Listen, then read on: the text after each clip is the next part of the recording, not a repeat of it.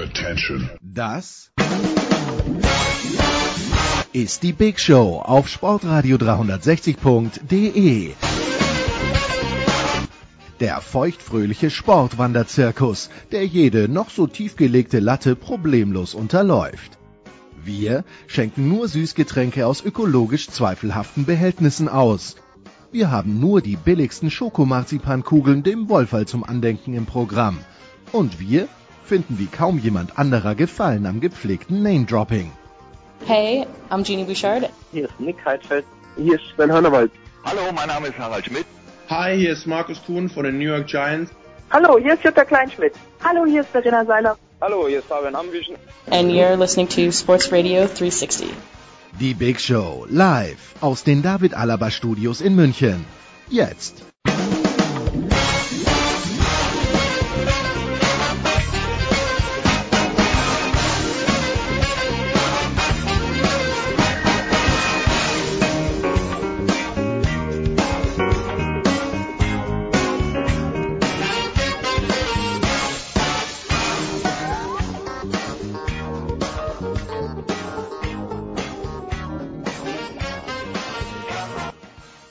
Big Show 370 bei Sportradio 360.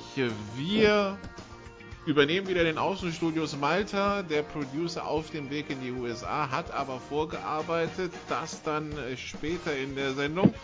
Wir fangen an, wie fast immer in der Big Show, mit Fußball. Zwei Experten in den Leitungen. Zum einen aus Köln Christian Sprenger. Hallo Christian. Hallo zusammen. Und dann noch vom Kicker Thomas Böker. Hallo Thomas. Gott, hallo. Ja, dann lasset uns beginnen mit dem, was wir letzte Woche, letztes Wochenende zu sehen bekommen haben, nämlich äh, eine erste Pokalrunde, bei der ich sowieso, Christian, wenn ich auf den Spielplan so schaue, irgendwie das Gefühl habe, die, die sitzt da so ein bisschen mittendrin, zwei Wochen zweite Liga, dann eine Woche Pokal, dann gibt's den Saisonauftakt der ersten Liga mit zwei Wochen Spielen zusammen mit der zweiten Liga, dann Länderspielpause irgendwie, weiß ich, wenn ich das, ich, ich habe so selbst schon als Zuschauer das Gefühl, das ist zerfahren, wüsste jetzt aber persönlich auch keine bessere Lösung, wie man das lösen soll, außer man schiebt den Pokal ganz woanders hin, aber irgendwie so wirklich glücklich bin ich mit dieser ganzen Aufteilung nicht. So langsam hat man sich ja dran gewöhnt. Das war jetzt, glaube ich, das vierte oder fünfte Mal schon in Folge, weil sie ja jetzt auch die zweite Liga bewusst rausgelegt haben, damit die ein Eröffnungsspiel haben und, und, und. Darf sie ja nicht unterschätzen und das hat man ja auch gesehen in der Pokalrunde. Ich habe ohne Ende Spiele gesehen und gemacht, weil äh, der DFB jetzt in seiner App, kurze Werbung sei erlaubt, in seiner App alle Spiele äh, kannst du da gucken in der Zusammenfassung. Und ich glaube, ich habe neun oder zehn Spiele gemacht. Also insofern habe ich viel gesehen. Und du hast dann tatsächlich auch gesehen, dass der ein oder andere halt durchaus im Vorteil war, weil die eben schon eingespielt waren, im Gegensatz äh, zu den Bundesligisten. Und so richtig viele Bundesligisten, ich glaube drei fallen mir ein, wo du sagst, jo, das war souverän. Alle anderen haben sich jetzt ja nicht so richtig mit Ruhm bekleckert. Und da hast du halt gemerkt, dass jetzt die Zweitligisten, die sind schon eingespielt, genauso wie jetzt ähm, der eine oder andere Regionalligist und natürlich auch der Drittligist. Ja, Thomas, das war, das war auch so mein Fazit. Äh, überraschend viele, die, die 1 zu 0 Quote bei den Bundesligisten dann doch höher, als man vielleicht erwartet hat. Ja, es kommt darauf an, was man erwartet. Ähm, die vergangene Saison und auch die WM haben wir jetzt nicht unbedingt äh, anderes zur Hoffnung gegeben, dass da jetzt ein großes Feuerwerk abgebrannt wird gleich zum Start und dass alles auf einmal besser ist. Im Gegenteil, die, die spielerische Armut, die sich da breit gemacht hat, ähm, die wurde bestätigt in, in vielen Spielen. Und ähm, so kam es halt zustande, dass äh, sich viele äh, Favoriten sehr lange sehr schwer getan haben, wobei da für mich dann dieses äh, typische Pokal ähm, Gerede von wegen der, der motivierte Underdog und so weiter. Natürlich spielt das ein bisschen rein und trotzdem sollten äh, Vereine wie Bayern, Dortmund äh, und Schalke zum Beispiel in der Lage sein, die spielen alle Champions League, ähm, sollten in der Lage sein, ihre äh, Amateurgegner bzw. Zweitligist für äh, klarer zu dominieren, als das der Fall war. Das haben sie nicht getan und ähm, das denke ich ist in der jetzigen Phase auch kein Zufall sondern ähm, da müssen sich alle gewaltig steigern, ähm, dass es bald mal wieder ein bisschen besser wird. Aber das Erschreckende ist doch, Thomas, wenn ich da direkt einhaken darf, ähm, weil wir ja bei der WM haben wir ja gemerkt, da haben wir ja gedacht, komm, da gehen wir rein, da werden wir Weltmeister. So und so hatte ich in dieser Runde tatsächlich den Eindruck, komm, wir sind Erstligist, da wird uns nichts passieren. Ich fand das erst habe ich geschmunzelt und dann habe ich gedacht, nee, das ist nicht schmunzelig, das ist eigentlich äh, genau das Zeichen, was falsch war. Wenn du siehst, wie Coman den Videobeweis fordert, dann denke ich, sag mal, wie sehr, wie intensiv hat sich der zum Beispiel mit dieser ersten Pokalrunde überhaupt auseinandergesetzt? Mit dem Gegner? Wahrscheinlich gar nicht. Die haben alle gedacht, so wie bei der WM, komm, wir sind Erstligist, die hauen wir weg, scheiß drauf, wer da spielt, was für eine Liga die spielen. Ich habe gedacht, ich gucke nicht richtig. Das finde ich Wahnsinn. Ja, und dann haben wir die ja. Lehre immer noch nicht gezogen.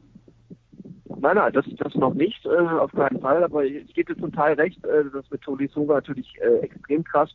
Auf der anderen Seite behaupte ich mal, äh, das hätten äh, von den ganzen Bundesliga-Profis auch einige andere noch hinbekommen, ähm, im Sinne von schlecht vorbereitet zu sein. Ähm, bei ihm fiel es natürlich besonders krass auf und war auch, war auch schon ein bisschen peinlich. Aber ähm, ein anderes Signal in die andere Richtung war ja eigentlich, ähm, dass äh, auch die genannten Mannschaften, von mir genannten Mannschaften zum Beispiel, ähm, schon ihre vermeintlich beste Elf aufgeboten haben. Früher war es so im Pokal, da hast du gesagt, ja, ja gut, dann lasse ich mal die zweite äh, Garnitur ran und da können sich noch ein paar für die Bundesliga empfehlen. Das ist äh, schon längst nicht mehr so, sondern den Wettbewerb nehmen alle sehr, sehr ernst, weil es eben auch ein, für einige ein kurzer Weg, ein kürzerer Weg nach Europa ist ähm, wenn du als Pokalsieger, so wie Eintracht Frankfurt jetzt dann ähm, teilnehmen darfst. Aber ähm, ja, das spricht eigentlich schon dafür, dass sie es ernst genommen haben, die, die Aufstellung. Aber ähm, was dann auf dem Platz zu sehen war, war auch, glaube ich, dann auch eben nur zum Teil eine Frage der Einstellung, ähm, was dann eben noch nachvollziehbar gewesen wäre. Aber es ist äh, vielleicht dann doch größtenteils ähm, spielerische Armut, die sich dann breit macht, um dann äh, natürlich in so einem Spiel extrem tiefe Abwehrreihen zu knacken aber da waren ja sehr, sehr wenig Lösungsansätze.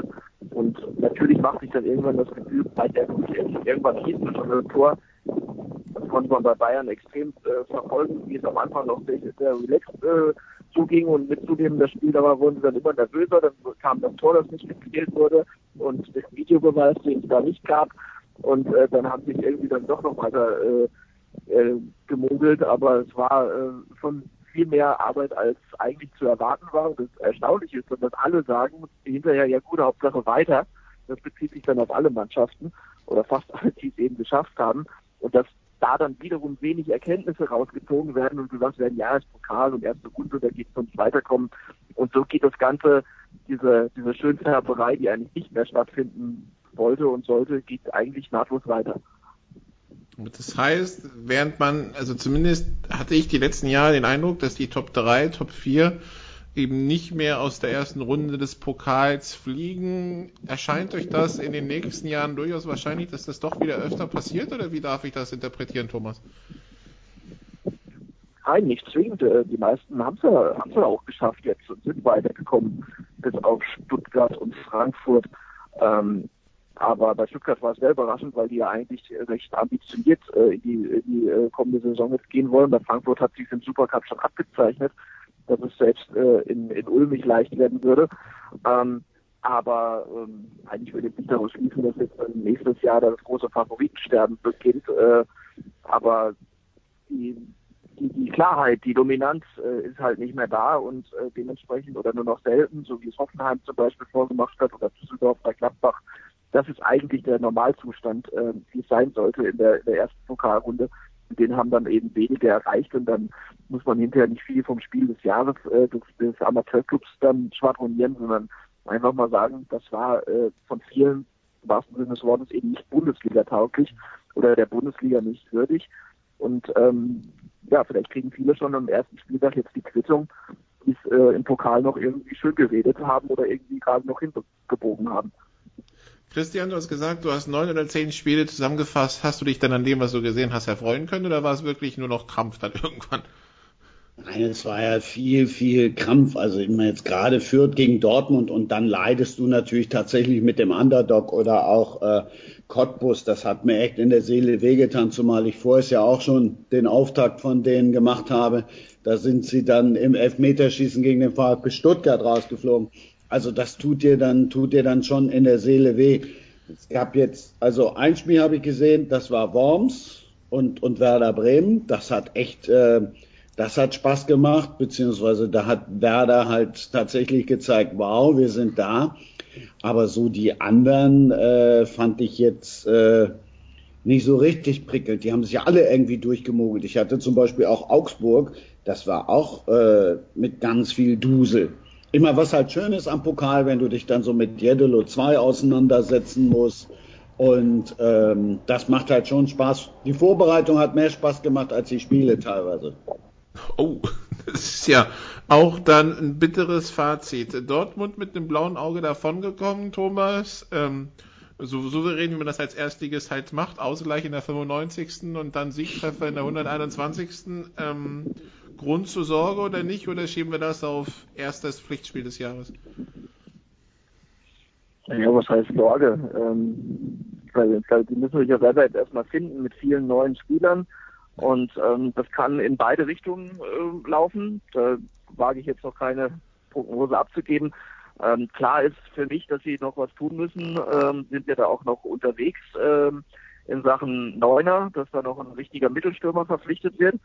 Ähm, vielleicht machen sie es, vielleicht nicht, vielleicht lösen sie es eben anders über Typen wie äh, Reus oder ähm, Philipp oder, oder auch Götze vielleicht. Und ähm, da muss man mal schauen, wie sie, wie sie das angehen. Und ansonsten sind halt, ist ein ganz anderer Statik jetzt im Spiel mit, mit äh, Spielern wie Delaney oder, oder Witzel. Ähm, die sollen wieder mehr Mentalität reinbringen. Das, was sie äh, letztes Jahr vor allem intern auch vermisst haben und wo sie eben ihre ähm, doch enttäuschende Saison für verantwortlich gemacht haben. Ähm, und da muss man mal schauen, ob sich das, ob das dann von der Qualität her reicht, um auch vor allem in der Champions League ähm, die Gruppenphase zu überstehen, weil da muss man mal sehen, ob da genug wirklich richtig gute Spieler in der Mannschaft sind, ähm, die Anlass zur Hoffnung geben, dass das Ziel erreicht werden kann. Da habe ich im Moment noch ein bisschen meine Zweifel. Okay, man soll ja, Christian, man soll ja sowas immer auf einer positiven Note beenden. Gab es denn irgendwas, wo du sagst, boah, das hat mich begeistert, das, äh, das äh, hatte ich jetzt so nicht erwartet? Bremen hat mich begeistert, das habe ich tatsächlich nicht so erwartet. Hoffenheim hat mich begeistert. Insofern macht, äh, macht das ja schon Mut, um zu sagen, Mensch, da gibt's ja vielleicht dann doch den einen oder anderen, der äh, dem Bayern ein Bein stellen kann. Und dann hat mich natürlich, also begeistert ist jetzt dann falsch ausgedrückt, aber ähm, Drochtersen hat bewiesen, dass man die Bayern irgendwie knacken kann, dass man nicht so sang- und klanglos untergehen muss wie Eintracht Frankfurt im, äh, im, im Supercup. Also vielleicht sind die Bayern doch nicht so unantastbar, wie viele sie jetzt ja schon wieder vor der Saison sehen. Hatte, Im Sinne einer spannenden Saison. Ne? Ja, schon klar. Ich hatte jetzt gedacht, da kommt jetzt irgendwie das 9 zu 1 vom, das 9 zu 1 vom FC, wo ja gefühlt mehr Tore geschossen haben als letztes Jahr in der ganzen Hinrunde. Aber okay, dann kommt's halt nicht. Hätte ja sein können, dass die Kölner dann euphorisch werden. Nun ja, dann gibt's noch irgendwas, was wir zum Pokal besprechen sollten oder sollten oder wollen wir nach einer kurzen Pause übergehen zum Thema Bundesliga-Auftakt? Thomas, gibt's noch irgendwas, was wir noch nicht besprochen haben dieser, dieser, dieser Pokalrunde? Ist alles gesagt zum Pokal, glaube ich. Okay, dann lasst uns eine kurze Pause machen und dann geht's hier weiter mit Bundesliga und dem Rest. Bis gleich.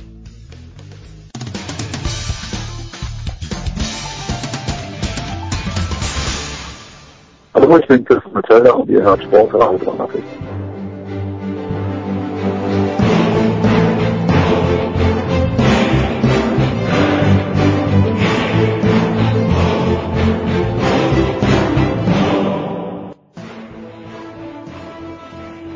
Big Show 370 bei Sportradio 360. Wir sind weiter beim Fußball mit Christian Sprenger und Thomas Völker. Fußball in der Big Show wird Ihnen präsentiert von bet365.com. Heute noch ein Konto eröffnen und einen Einzahlungsbonus von bis zu 100 Euro erhalten. Und Christian hat gerade schon gesagt, er war von Hoffenheim begeistert. Das trifft sich ja gut, denn am Freitagabend spielt um 20.30 Uhr Hoffenheim beim FC Bayern die Saisoneröffnung der 56. Bundesliga-Saison. Und wenn wir nach dem gehen, Christian, was du uns gerade über Hoffenheim gesagt hast und das, ja, das Bild von den beiden die letzten zwei Wochen nehmen, dann hast du ja anscheinend das Gefühl, dass das ein gutes Spiel werden könnte?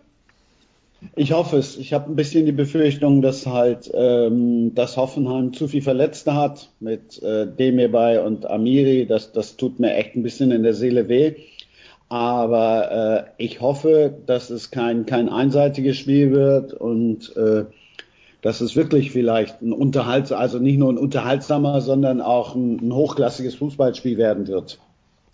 Julian Nagelsmann muss sich ja auch seinen, an seinen eigenen Worten messen lassen. Also die können sich jetzt ja nicht da mit der Fünferkette hinten reinstellen und dann und dann irgendwie nur Nadelstiche setzen. Also wenn du sagst, du willst in diesem Jahr Meister werden zum Abschied in Hoffenheim, dann bist du natürlich auch als Mannschaft gefordert und musst dann da auch direkt am ersten Spieltag wieder in Gänsefüßchen liefern. Ja, dann kannst du direkt mal ein Statement setzen am ersten Spieltag oder halt auch direkt, ja. Äh, wie, wie sieht Thomas die ganze Geschichte? Ja, ich denke, dass es äh, schön ist, dass eine Mannschaft das so offen oder ein Trainer auch so offen formuliert ähm, mit Nagelsmann, dass sie äh, ganz oben angreifen wollen. Das sollten sie mehr tun, mehr Vereine in dieser Spannung. Ähm, aber ähm, die Mannschaft folgt ihm auch. Baumann zum Beispiel hat jetzt auch gesagt, äh, dass er das durchaus für möglich hält. Und dann ist natürlich mit Bayern gleich der erste richtige Maßstab da, um zu zeigen, äh, wie weit ist man äh, sportlich und wie weit ist man auch ähm, von der Mentalität her, eben diese diesen offensiven Worten auch offensive Taten folgen zu lassen. Aber Hoffenheim ist äh, noch nie die Mannschaft gewesen, die sich hinten reinstellt, sondern die versuchen das spielerisch und offensiv zu lösen und das ist auch gut. Und ähm, ich glaube, dass man sich da auf ein interessantes Spiel freuen darf. Ähm, bei Bayern wird es darauf ankommen, äh, wenn alle Elf, äh, die da starten, ihre individuelle Klasse auf den Rasen bringen, werden sie auch das Spiel gewinnen, denke ich. Ähm, es kommt aber viel darauf an, die müssen einen, einen sehr, sehr großen Schalter umlegen, äh, nämlich äh, das Paket Ende der vergangenen Saison, WM und auch das wenig äh, ruhmreiche Pokalspiel jetzt. Das sind drei Sachen. Natürlich kann man sagen, das ist alles vorbei, vergessen und jetzt ist Bundesliga. Ähm, das traue ich Ihnen auch durchaus zu, dass Sie das können.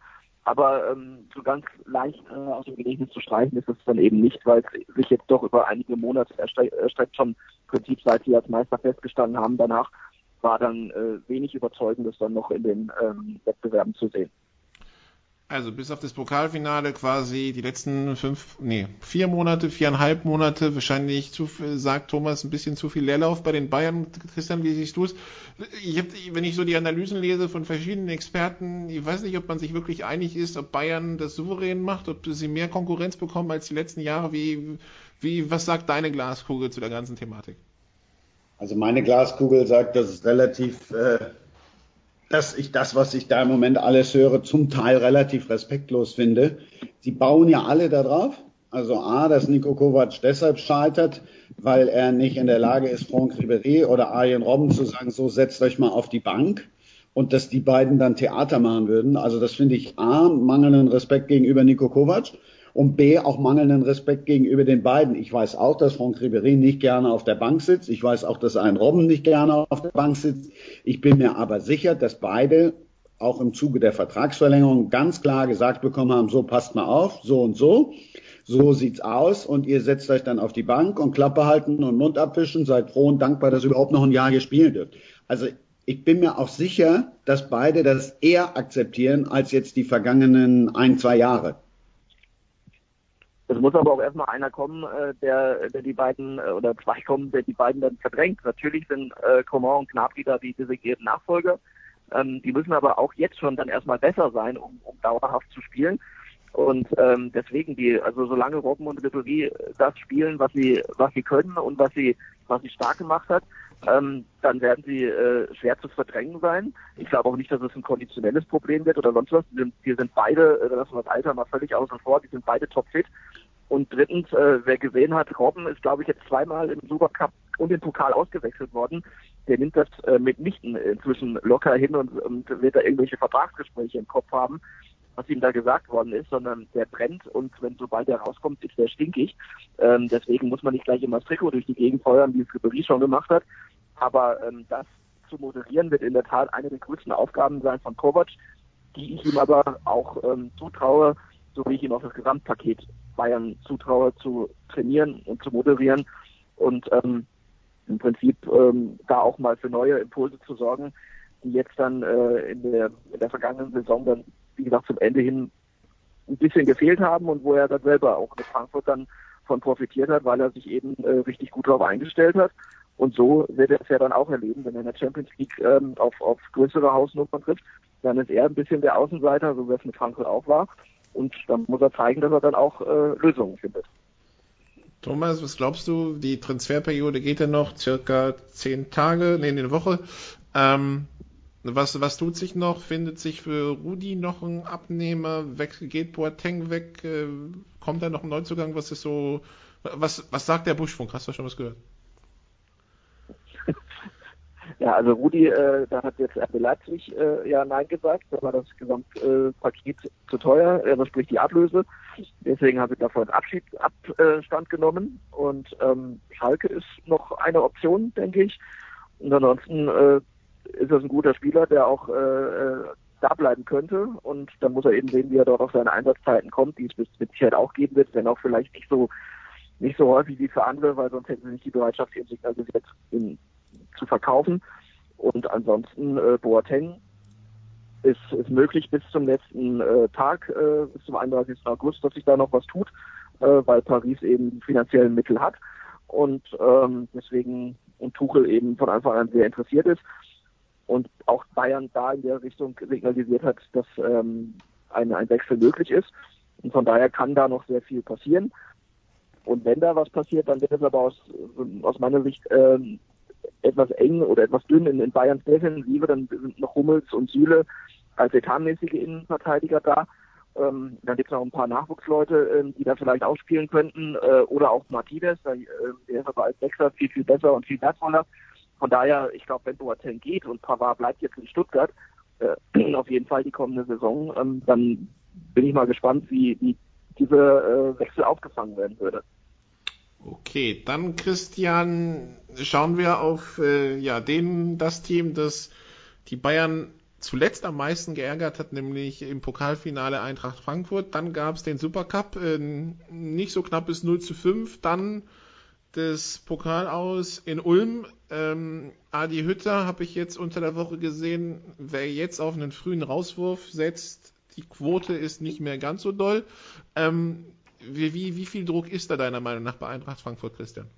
Ich glaube, da ist ein immenser Druck. Also allein jetzt, es ist ja nicht nur der Abgang von, von Nico Kovac, dann fällt jetzt nochmal der Name Boateng. Ich, das habe ich auch nicht ähm, verstanden, wobei ja, also die sind ja sind ja lieb und nett und Freddy Bobic hat gesagt, wir hatten immer die Abmachung wenn er will und dann näher an der Freundin und so weiter und so fort.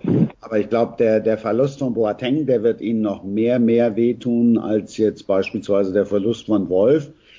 Insofern bin ich da echt sehr gespannt.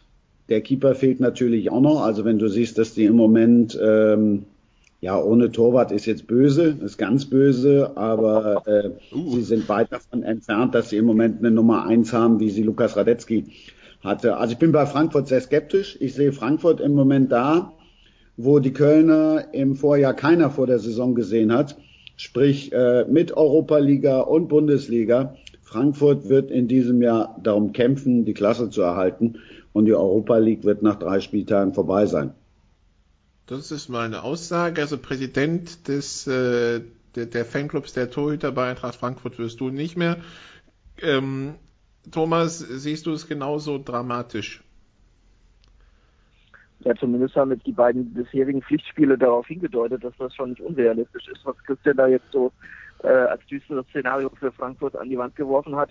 Ähm, auf der Bank sitzt Felix Wiedwald, der hat ähm, in der Bundesliga jetzt auch schon mal gezeigt, dass er es kann. Vielleicht ist da einfach auch kurzfristig jetzt noch ein Torwartwechsel möglich und nötig, keine Ahnung. Ja, du hast ähm, die Testspiele gesehen, ne? Da hat er sich die Dinge auch selber reingeworfen. Also der nee, habe ich, hab ich ehrlicherweise nicht gesehen. Äh, ja, aber der Hützer hat jetzt ja nicht umsonst reingebracht. Der 0,0 Wettkampfpraxis hatte der noch nicht mal richtig augenscheinlich. Habe ich das Gefühl, der ist noch nicht mal richtig fit. Und auf den baut er jetzt als Torwart Nummer eins. Das ist dann natürlich schon äh, jetzt auch kein Vertrauensbeweis für Wiedwald. Nee, das, das nicht. Das wusste ich jetzt aber auch ehrlich gesagt nicht, dass Wiesbaden äh, da in der Vorbereitung nicht geglänzt hat. Trotzdem, der andere hat jetzt, der Renault hat jetzt natürlich zwei extrem äh, negative Erlebnisse hinter sich in, in, in zwei Pflichtspielen und äh, möglicherweise findet dann da auch wieder ein Wechsel statt. Vielleicht vertraut er ihm aber auch und sagt, äh, den, den bauen wir jetzt auf und ähm, das, das kriegen wir schon hin. Aber insgesamt ist äh, ist die Lage natürlich nicht gut in, in Frankfurt, weil wir eben sehr, sehr wichtige Leute, angefangen beim Trainer über äh, Führungsspieler wie Wolf und Boateng verloren haben.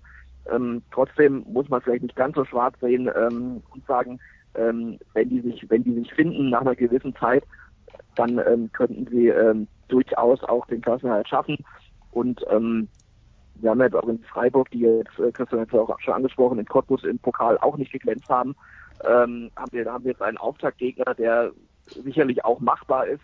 Ähm, und von daher könnten sie sich darüber dann vielleicht auch das nötige Restvertrauen holen. Wobei die Freiburger natürlich ähm, ja nach den Eindrücken insgesamt jetzt der letzten äh, zwei Wochen doch als, als leichter Favorit ins Spiel gehen, denke ich. Okay, Thomas, wenn wir nach NRW schauen, letztes Jahr im Ruhrgebiet Schalke vor Dortmund. Ähm, wie siehst du das Duell dieser beiden in dieser Saison? Also wer, wer hat da für dich die Nase vorn und kann einer ernsthaft die Bayern unter Bedrängnis äh, bringen, weil die letzten Jahre war das ja eher so auf 20 Punkte Abstand zugefühlt. Ja, um mal mit den, der letzten Frage anzufangen. Ähm, ich habe es neulich schon mal gesagt, Bayern kann sich im Prinzip nur selber in Bedrängnis bringen, ähm, wenn sie nämlich ähm, nicht die richtige äh, Einstellung finden in, in einigen Spielen. Wenn sie ihre individuelle Klasse ausspielen, dann ähm, sehe ich niemanden, der sie in der Bundesliga gefährden kann. Ähm, vielleicht von der Mentalität her tatsächlich am ehesten noch Hoffenheim, weil die es eben auch offensiv im wahrsten Sinne des Wortes angehen, sowohl verbal als auch auf dem Platz. Das ähm, könnte ähm, ein, ein Konkurrent werden. Ähm, und Schalke Dortmund, der Vergleich, ähm, ja, sagen wir so, Schalke war jetzt ähm, zwei Plätze vor Dortmund äh, in der im Endklassement, äh, hat eine relativ eingespielte Mannschaft, hat eine sehr stabile äh, Defensive vor allem. Das ist auch nicht immer besonders schön anzusehen, aber es war zumindest sehr effizient, was sie ähm, da auf den Platz gebracht haben. Und von daher, wenn man sieht, dass Dortmund eben doch einen Umbruch vollzogen hat, sehe ich da leichte Vorteile bei Schalke, wobei sie diese vergangene Saison auch erstmal ähm, bestätigen müssen und vielleicht auch das eine oder andere Mal ein bisschen mehr Eigeninitiative ähm, ergreifen müssen. Und vor allem, sie spielen jetzt eben Champions League, was vergangene Saison nicht war und deswegen müssen sie ähm, äh, jetzt da auch wieder einen ganz anderen Rhythmus finden und dann mal schauen, wie sie sich dann im, im drei bis vier Tagesrhythmus schlagen werden. Die Frage wäre ja, Christian, ob letztes Jahr Schalke nicht schön anzusehen und nicht effi und effizient nicht doch im Endeffekt besser war als Dortmund, wo zumindest bei den äh, BVB-Fans das Gefühl hatte, das war auch nicht schön anzusehen für die und dann auch nicht mal effizient. Also irgendwie ein Tod muss man wohl sterben. Ja gut, aber Dortmund wird jetzt nicht nochmal so eine Horrorsaison mit, mit drei Trainern hinlegen wie äh, in der vergangenen Saison. Was ich halt den großen Vorteil, den ich bei Schalke sehe, die sind eingespielt. Die, äh, da ist eine immense Ruhe im Verein und Dortmund, die müssen sich alle erstmal finden. Wir alle kennen die Geschichten über Lucien Favre. Muss man auch mal abwarten, wie schnell die Mannschaft das ähm, System von ihm gut findet. Ich war ganz überrascht, dass der sich nach dem Pokalspiel so tief und entspannt gezeigt hat. Ob das dann so bleibt, nach, wenn die ersten fünf, sechs Spiele nicht nach seinem Gusto laufen, muss man auch mal sehen. Und was Thomas ja auch schon sagte, ob sie jetzt äh, vorne noch einen, einen richtigen Neuner kaufen oder nicht, davon hängt natürlich auch noch einiges ab. Also ich dachte, Thomas steigt jetzt drauf ein, aber ähm, nee. nee, also habe ich ja schon gesagt, ist ja, ist ja alles zu gesagt. Äh, sie, sie, meiner Ansicht nach brauchen sie so einen Spielertypen, auch wenn sie, äh, wenn sie, sie möglicherweise anders lösen könnten. Aber gerade gerade in der Champions League äh, braucht man schon mal dann auch einen Plan B, um, um da äh, ein bisschen variabler zu sein und, und nicht alles dann äh, sich ein bisschen über die Torlinie zu kombinieren. Also da muss man dann vielleicht auch schon mal einen, einen Brecher haben und äh, den, den sehe ich da halt im Moment noch nicht. Okay, nachdem wir jetzt über, über oben gesprochen haben, wobei man da, Christian, vielleicht noch kurz auf die Rolle, die man, die ihr Leipzig, Leverkusen oder Hoffenheim zutraut, äh, eingehen könnte. Christian, ganz kurz, wo siehst du die? Ähm, Leverkusen bin ich sehr gespannt. Normalerweise ist das ja Riesenpotenzial. Also normalerweise müsste da ein bisschen mehr kommen, wenn sie denn die Stabilität finden. Also die habe ich jetzt nicht in Sachen Meisterschaft ehrlicherweise auf dem, auf dem Zettel. RB Leipzig, äh, Rudi hätte ihnen gut getan. Ich weiß auch nicht, äh, der Kicker vermeldet es ja heute exklusiv, dass der, dass, dass sie das nicht machen wollen mit Rudi. Ich weiß nicht, ähm, ob das jetzt vielleicht auch wieder so ein Scheingefecht ist, um nochmal die Ablöse zu drücken oder oder. Also ich glaube, Rudi hätte ihn gut getan, sonst muss man mal gucken. Leipzig, ich habe das Spiel jetzt auch gesehen gegen äh, Viktoria Köln. Ja, da ist natürlich auch noch äh, ganz viel Luft nach oben, wobei Timo Werner da nicht mitgemacht hat und und und. Als, also als Meisterschaftskandidaten sehe ich Leipzig die Saison auch nicht. Als Champions League-Kandidaten ja, drei Ausrufezeichen. Okay, dann schauen wir nach unten, Christian. Die letzten Jahre war es ja immer so, finden sich drei, die schlechter sind als der HSV. Ähm, die Diskussion müssen wir zumindest für ein Jahr ad acta legen. Das heißt, wenn wir jetzt mal draufschauen auf den Tabellenkeller, wir, du, ihr hattet schon Frankfurt drin, wir hatten die letzten Jahre immer Wolfsburg in der Relegation. Wird es für Wolfsburg besser und wer sind für dich so die drei Teams, die dich am meisten Sorgen machen müssen?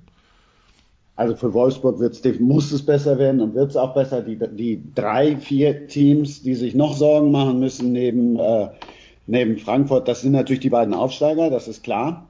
Dann alle Jahre wieder der, der FC Augsburg, ähm, Hannover, Freiburg. Also du hast eigentlich äh, hast du hast du genug noch, die da unten Mainz darf ich auch nicht vergessen. Also insofern hast du da noch äh, genug, die da unten die zwei ausspielen, beziehungsweise den Relegationsplatz finden. Ich bin, bin sehr gespannt.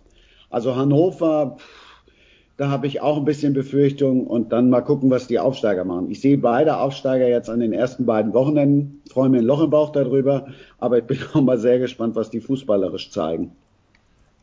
Thomas, wie siehst du den, den Kampf unten gegen den Abstieg?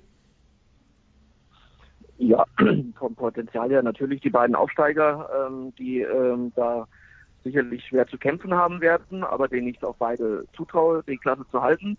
Augsburg sehe ich überhaupt nicht da unten. Ähm, die haben für mich einen richtig äh, guten Kader. Ich glaube, da ist immer so ein bisschen der Name Augsburg, der da ähm, ein bisschen blendet.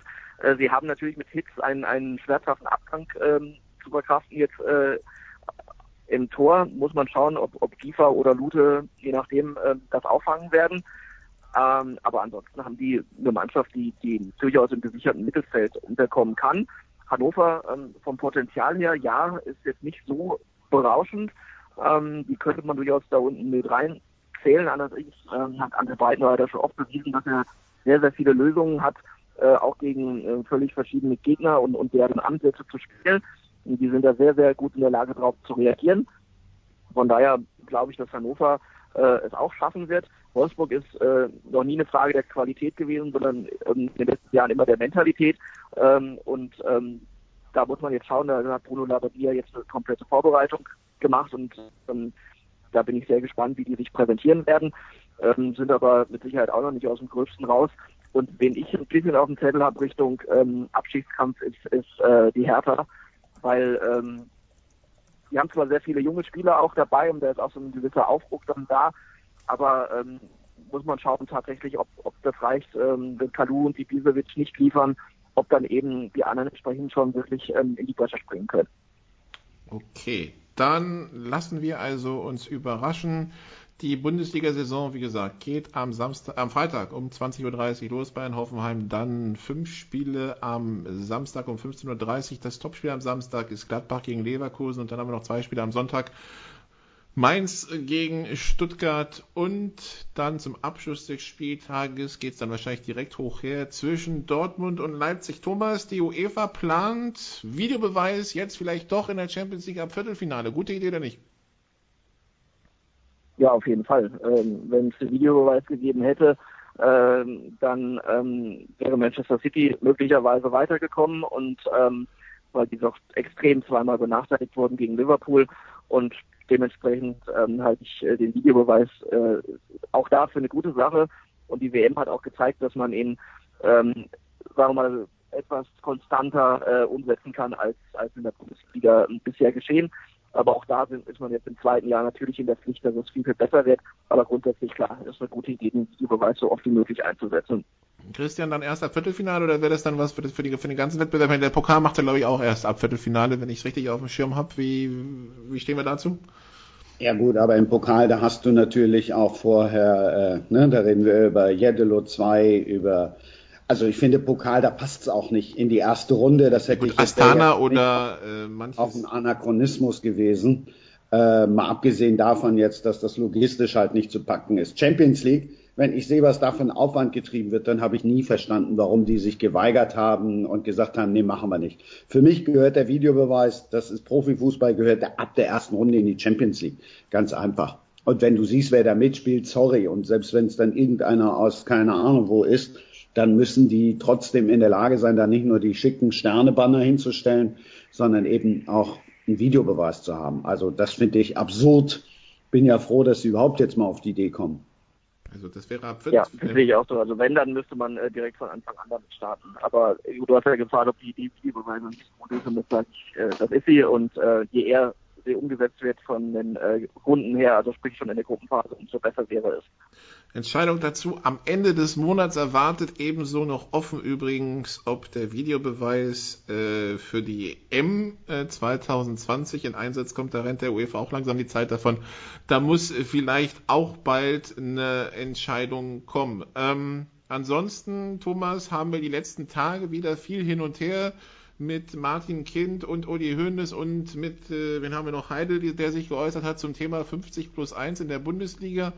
Ähm, ich habe das Gefühl, solange dann jetzt nicht irgendwie mal wirklich Hannover diesen Weg komplett bestritten hat, kriegen wir da keine Ruhe rein. Oder meinst du, das löst sich irgendwann, diese Diskussion? Weil ich habe das Gefühl, diese Diskussion auf Dauer, also außer dass alle immer die gleichen Argumente austauschen, es passiert ja nichts. Also könnten wir uns das ja eigentlich auch schenken.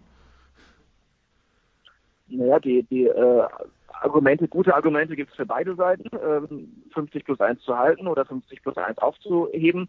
Ähm, ich finde, dass man es ähm, den Vereinen selber überlassen sollte, ähm, ob sie diesen Weg gehen oder nicht. Ähm, da ist jeder ähm, eigenständig genug, das zu entscheiden. Und wenn ein Verein meint, nein, das ist nichts für uns, dann ist das genauso zu respektieren, wie äh, wenn ein Verein sagt, wir müssen, wir, wir müssen und wir möchten diesen Weg gehen, weil, weil er uns eben viele neue Möglichkeiten eröffnet. Es gibt äh, äh, Investoren äh, viele gute Beispiele und aber auch viele negative. Manche, wenn wir mal ein ganz prominentes Beispiel nehmen, Abramovic, FC Chelsea, der ist jetzt seit ähm, 15 Jahren dort.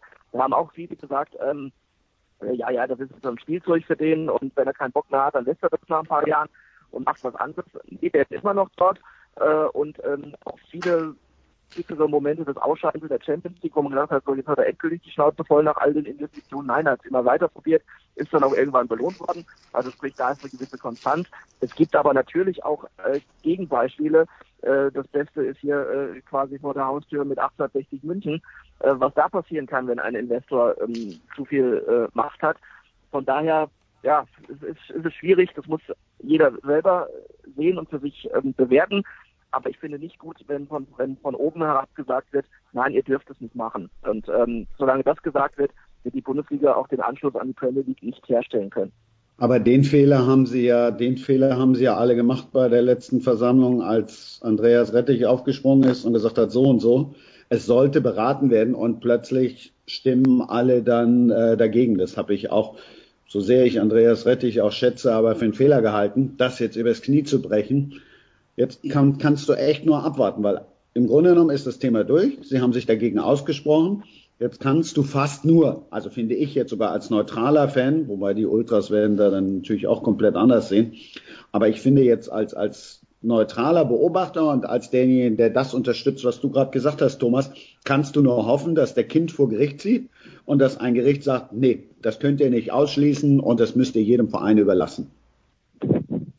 Und dann, und dann ist es ja auch eine Frage, wie konsequent äh, verfolgt vor allem Hannover, vielleicht aber auch andere, die sich bisher da noch gar nicht so groß zu geäußert haben, diesen Weg. Vielleicht hat er der eine oder andere Bundesligist so ein Pläne in der Schublade, was wäre wenn, und äh, hat die bisher nur noch nicht öffentlich gemacht.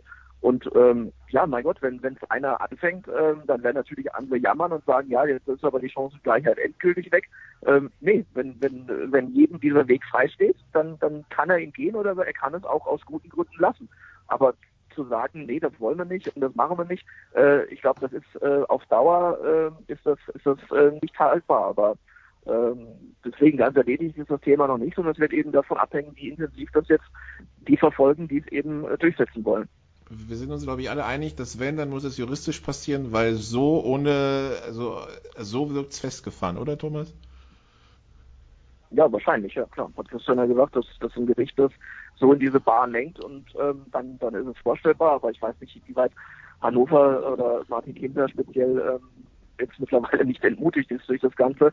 Ähm, aber gerade er natürlich schon erkannt, was da für Potenzial dann äh, durchaus, durchaus äh, oder wo, wo Potenzial ist, was, was zu erreichen durch so einen Investor. Äh, er ist ja quasi selber einer äh, und ähm, könnte aber vielleicht auch noch viel mehr machen oder andere damit ins Boot holen. Und äh, das heißt ja auch nicht, dass man sich komplett in die Abhängigkeit von einem Menschen begibt. Ähm, das, das können ja dann auch mehrere Eigner sein. Ähm, aber das muss halt jeder für sich entscheiden. Und die Hönes hat es neulich auch erklärt, bei Bayern ist das von der Satzung her gar nicht möglich. Äh, selbst wenn die Erlaubnis käme, würden die es gar nicht machen äh, können und dürfen und wollen. Und wie gesagt, so ist es völlig in Ordnung, dass jeder Verein das für sich bewertet. Und dann muss man eben aber im Sinne des, des interessanteren Wettbewerbs erstmal äh, und, und ein, ein Angleichen an, an die Premier League, ein, ein Herankommen ein bisschen, äh, wäre schon interessant zu sehen, was ist denn, was wäre denn, wenn Hannover äh, so einen Investor hätte, ähm, dann muss nämlich ein ähm, Max Meyer nicht mehr zu Crystal Palace wechseln, äh, sondern könnte möglicherweise auch in der Bundesliga bleiben. Jetzt mal von den sportlichen Ambitionen ganz weg, aber weil dann da eben auch einer in der Lage ist, das Geld zu zahlen, was offensichtlich Crystal Palace bezahlen kann, die jetzt weit davon entfernt sind, äh, in, in England äh, Ambitionen Richtung europäisches Wettbewerb, äh, Richtung europäischen Wettbewerb zu haben. Okay. Dann lassen wir die Fußballsaison so langsam anrollen. Am Wochenende also der erste Spieltag in der Bundesliga. Nächste Woche dann die Auslosung der Gruppenphasen in der Champions League und in der Europa League. Und dann geht so langsam ja wieder los mit der Fußballsaison. Ähm, langsam ist das Stichwort. Christian, wie, wie sehen deine Highlights dann am Wochenende aus? Es werden ja dann wohl weniger als zehn Spiele vom Pokal letzte Woche. Es wird leider nur ein Spiel, aber das Spiel ist in der Stadt, in der ich geboren bin. Und witzigerweise, ich war, glaube ich, das erste Mal beruflich äh, 1983 oder 1984, nee, 1985, will nicht lügen. 1985 war ich das erste Mal beruflich in, äh, in Düsseldorf im Stadion, aber ich war nie tatsächlich zu Erstliga-Zeiten als Fernsehreporter bei Fortuna Düsseldorf. Also insofern freue ich mich da total drauf auch wenn Düsseldorf gegen Augsburg jetzt sicherlich nicht das absolute Highlightspiel ist, aber das ist das erste Mal, dass ich fürs Fernsehen bei einem Erstligaspiel von Fortuna Düsseldorf bin. Lass den Elfmeterpunkt da, wo er ist. Danke sehr. Thomas. Ja. Highlight? Achso, ja, äh, ich bin morgen privat in, in München beim, beim Auftakt und am äh, Samstag bin ich als Experte bei äh, The Zone bei Arsenal gegen West Ham und auf beides freue ich mich sehr. Ja, das klingt doch, das klingt doch vielversprechend. Dann danke euch beiden. Wir machen hier eine kurze Pause, dann geht es weiter mit Football in der Big Show 370.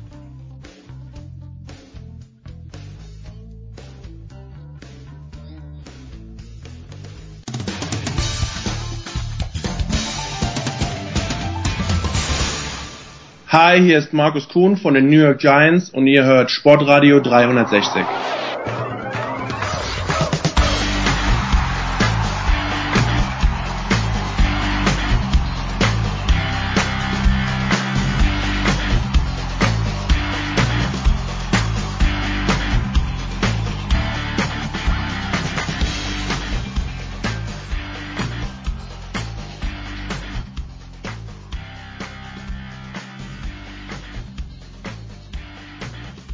Big Show 370 hier bei Sportball 360. Wir machen weiter mit Football und äh, ja, wir fangen an mit der German Football League wie immer, wenn Sommer ist und haben dafür die übliche Dreierrunde am Start, nicht inklusive, nämlich zum einen Andreas Renner von der Sohn. Hallo Andreas. Hallo. Und Christian Schimmel von der Draft.de. Hallo Christian. Schönen guten Tag.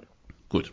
Dann fangen wir mal mit der German Football League an, die immer näher an die Playoffs rückt. Mitte September ist es soweit, beziehungsweise das, letzte, das vorletzte Septemberwochenende sind die Viertelfinals angesetzt. Und Christian, so langsam müssen wir schauen, ob nicht doch die Marburger an dem Wochenende Zuschauer sind und die Münchner ins Playoff-Rennen rücken, denn beide sind am Wochenende aufeinander getroffen und ja, München war irgendwie in diesem Spiel drin, Marburg weniger, am Ende in 45-17 für München, also nicht nur knapp gewonnen, sondern eigentlich Marburg zumindest in der Passverteidigung auseinandergenommen.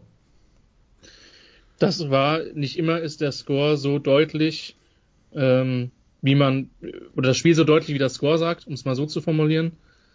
In diesem Fall war es so. Äh, Marburg konnte exakt nichts stoppen, das war genau das, was wir angedeutet hatten, dass die Marburger Pass Defense immer noch Probleme hatte, wenig Pass Rush. Genau das haben die Münchner ausgenutzt. Ähm, ein bisschen in die Hände gespielt hat ihnen, dass die Marburger nicht wussten, wie sie ihre Quarterback-Position besetzen. Weil da hat am Anfang Silas Nasita aus der Wildcat gespielt und dann hat Kunja äh, eine Zeit lang gespielt und im dritten Viertel oder Mitte, Ende des drittes Viertel kam dann Alex Turi, der österreichische etatmäßige Starter zu Saisonbeginn, jetzt Backup rein. Und äh, das hat das hat dem Spiel jegliche im Marburger Spiel jegliche Dynamik genommen und München hat sich da relativ gut drauf einstellen können und ja für mich war es schon überraschend, wie die Marburger darunter sind, denn das war ein sehr, sehr wichtiges Spiel. München hat das angenommen. Die wussten, dass sie diesen Sieg unbedingt brauchen, um in die Playoffs zu kommen. Und die Marburger Auswärtsschwäche geht weiter. Und so, so langsam kann man sich das nicht wirklich erklären. Klar, es war eine weite Tour, aber äh, es waren viele Spieler im Kader, wenige, die wirklich gefehlt haben. Und das war schon ein Klassenunterschied, zumindest an diesem Tag. Aber Andreas, von der schwimmenden Defense mal abgesehen, wenn man Mitte August noch am Rotieren ist auf, auf der Quarterback-Position, wo man anscheinend, und das müsste der Eindruck der letzten drei Spiele sein, irgendwie mit keiner Lösung zufrieden ist, dann ist es auch kein wirklich gutes Zeichen für das, was noch kommt. Oder?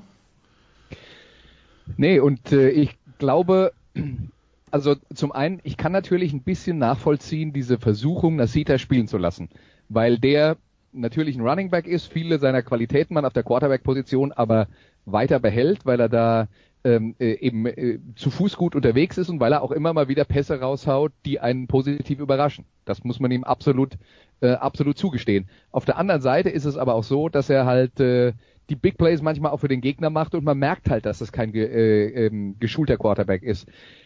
Deswegen äh, bin ich da äh, voll bei der, dass ich nicht richtig nachvollziehen kann, warum die äh, mit dem Sakunia einen ähm, neuen amerikanischen Quarterback holen und extra einfliegen vor ein paar Wochen, wenn er jetzt dann nicht der Starter ist.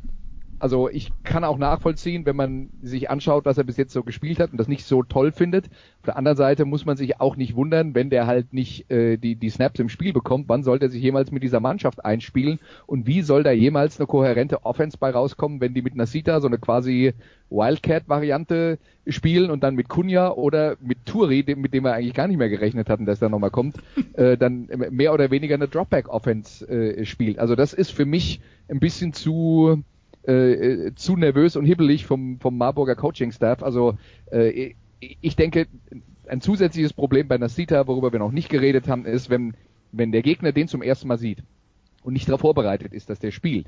Und die haben sich auf die sozusagen Mar Marburger Standard-Offense äh, äh eingestellt dann kann der Nasita einem schon mal richtig wehtun. Und das ist ein Teil des Problems gewesen, was Frankfurt in der letzten Woche mit ihm hatte. Die hatten nämlich nicht erwartet, dass er spielt, äh, weil ja extra der Kunja vorher gekommen ist. Dann kann man sagen, ja, super, äh, ähm, äh, super schlau vom Marburger äh, Trainerstab und damit haben sie ein äh, spannendes Spiel gegen Frankfurt produziert.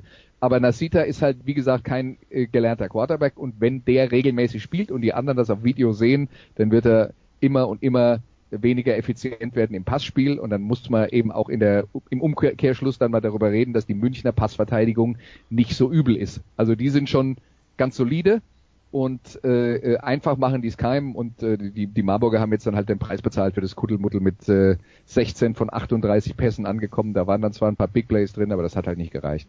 Und vor allen Dingen dann noch drei zum Gegner. Christian, jetzt sehen wir am Wochenende die Marburger gegen Stuttgart. Wer ist denn da jetzt größer in der Krise? Stuttgart. Weil. Marburg wird eher nicht mehr absteigen.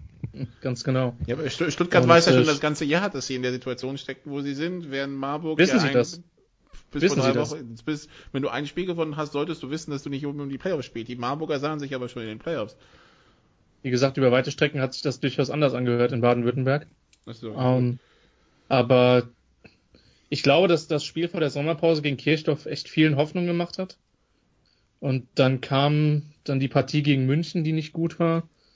Ähm, dann war jetzt auch das Spiel in Ingolstadt, auch wenn Ingolstadt zugegebenermaßen verbessert war, nicht gut. Die Stuttgarter sind in der Krise. Ich sag mal so, die können jetzt aber zumindest nach Marburg fahren mit allerletzte Chance, äh, auch wenn ein Unentschieden gegen Frankfurt nicht überragend wahrscheinlich ist. Ähm, aber für die ist es wirklich absolut do or die am Wochenende. Und wenn sie da nicht gewinnen, dann wissen sie aber auch, dass es durch ist. Von daher sind die mehr in der Krise. Bei den Marburgern ist es so, die haben ja im letzten Jahr mal wieder die Playoffs erreicht. Davor war es ja über lange Zeit wirklich dünn. Natürlich ist da die Ambition, ähm, in die Playoffs zu kommen und vor der Saison war auch das Mindestziel Platz drei. Aber trotzdem glaube ich, dass du noch gelassener äh, auf die Tabelle schaust, wenn es zwischen drei und fünf geht, als wenn es relativ sicher feststeht, dass du Achter wirst und gegen kein schlechtes Team aus Ravensburg oder dem Saarland antreten werden musst. Das entscheidet sich übrigens an diesem Wochenende und am nächsten, ob es Ravensburg oder Saarland wird, oder unter Umständen sogar schon an diesem, dann nämlich, wenn Ravensburg gegen die Saarland Hurricanes gewinnen sollte. Ansonsten in der Tabelle müssen wir sagen, im Süden steht schon vieles fest, zum Beispiel, dass Heil Südmeister ist, zum Beispiel wahrscheinlich auch Andreas, dass Frankfurt eher nicht mehr vom zweiten Platz runterzudrängen ist. Das heißt, im Grunde genommen konzentrieren wir uns jetzt darauf, Marburg, München oder, oder Kempten, welche zwei von drei kommen in die Playoffs und in Ingolstadt. Ach so, genau. Und wollen wir noch Ingolstadt, Ingolstadt nicht raus? Wollen wir Ingolstadt dazu rechnen, Andreas? Ja, nee. Na naja, gut, also die haben natürlich noch eine theoretische Chance. Aber ähm, ich habe jetzt gerade noch mal äh, äh, drüber nachgedacht über Frankfurt und äh, und Kempten und da gibt's noch ein Rückspiel aber Kempten müsste halt alle drei gewinnen und Frankfurt müsste alle drei verlieren. Glauben wir das? Direkter Vergleich. Und dann, muss Kempten, dann muss Kempten noch mit 60 Und dann müsste Kempten noch den direkten, den, den, den direkten Vergleich gewinnen, genau. Mit und, äh, 55 oder so? Nee, 59, oder? 60? 59. Also 59 haben sie, was 66, 7 war es, ne? Dann haben sie 59 Rückstand, also brauchen sie einen Sieg mit 60. Ja. Also, Ambitioniert. vergessen wir das Thema. vergessen wir das Thema. Gut, dann schauen wir in den Norden und äh, da rollen wir vielleicht die Tabelle von unten auf, denn äh, da war Andreas, wir waren bei den Huskies ja davon ausgegangen, die haben äh, einen Offense-Coordinator im Frühjahr geholt, Kirk Heidelberg, dann wieder weg war, weil der war beim letzten Spiel gar nicht da. Und jetzt hören wir, Kirk Heidelberg ist wieder da und übrigens, Kirk Heidelberg ist Head Coach bei den Hamburg Huskies, übernimmt den Job ähm, von ähm, Timothy Speckman, der jetzt nur noch Sportdirektor macht und ich denke mir, was für ein Chaos, weil die hier sind ja gefühlt, also da wo Marburg permanent die Quarterbacks tauscht, haben wir das Gefühl, Hamburg tritt nicht in zwei Spielen mit dem gleichen Coaching-Staff an. Ja, äh, also das ist äh, sicher etwas, das äh, grundsätzlich nicht hilft. Auf der anderen Seite würde ich das jetzt interpretieren als, die wissen, sie gehen in die Relegation und sie haben jetzt äh, mit Kirk Heidelberg einen geholt, der in Deutschland schon große Erfolge gefeiert hat als Trainer und man versucht sich jetzt äh, möglichst gut aufzustellen für die äh, für die Relegation, um da äh, gute Karten zu haben. Ähm, das äh, das wäre gegen Düsseldorf wird es ja dann äh, wohl gehen. Ähm, das wäre jetzt meine Interpretation der Situation. Äh, das noch mit äh, Sternchen dran, weil es gibt wohl, also Düsseldorf hat einen neuen Quarterback geholt und da ist wohl die Frage, ist der überhaupt spielberechtigt oder nicht und wird dann Spiel auf dem Weg umgewertet gegen Soling und Soling wäre der nächste Verfolger. Von daher können wir das noch nicht ganz so sagen, aber wir hoffen auf Aufklärung in den nächsten, in den nächsten sieben Tagen. Ähm, das, das aber zur Relegation in der GFL Nord, ähm, wenn wir schon dabei sind und Abstiegsängste besprechen, dann äh, Christian, Paderborn, der deutsche Jugendmeister, ist bei den Herren abgestiegen aus der zweiten in die dritte Liga und die Berlin Adler könnten, wenn nicht noch ein Riesenwunder geschieht, den gleichen Weg antreten und das wäre schon bitter. Das Wunder heißt, die Lübeck Cougars irgendwie abzufangen, denn äh, durch den Sieg der Langenfeld Longhorns am Wochenende in Elmshorn, der auch überraschend war, muss man sagen, haben sich die gerettet und ähm, Berlin muss jetzt alles gewinnen und hoffen, dass Lübeck keine Punkte mehr hat mehr holt. Und äh, das wäre extrem bitter. Ich meine, ein, ein Warnschuss war vielleicht, dass man sich vor Saisonbeginn schon von Tali Boys oder dass wer auch immer sich da von wem getrennt hat, aber dass es jedenfalls auseinandergegangen ist. Ähm, der, der angesagte Head Coach. Und ja, das ist, hätte ich in der Form nicht für möglich gehalten. Denn auch die Düsseldorfer beispielsweise haben in den Jahren davor in der GFL 1 nun wahrlich keine guten Ergebnisse eingefahren. Die haben sich aber schnell stabilisiert, letztes Jahr am Platz und die Meisterschaft gespielt. Dieses Jahr werden sie die vermutlich holen. Ähm, wie gesagt, mit den Fragezeichen, die du gerade eben schon benannt hast.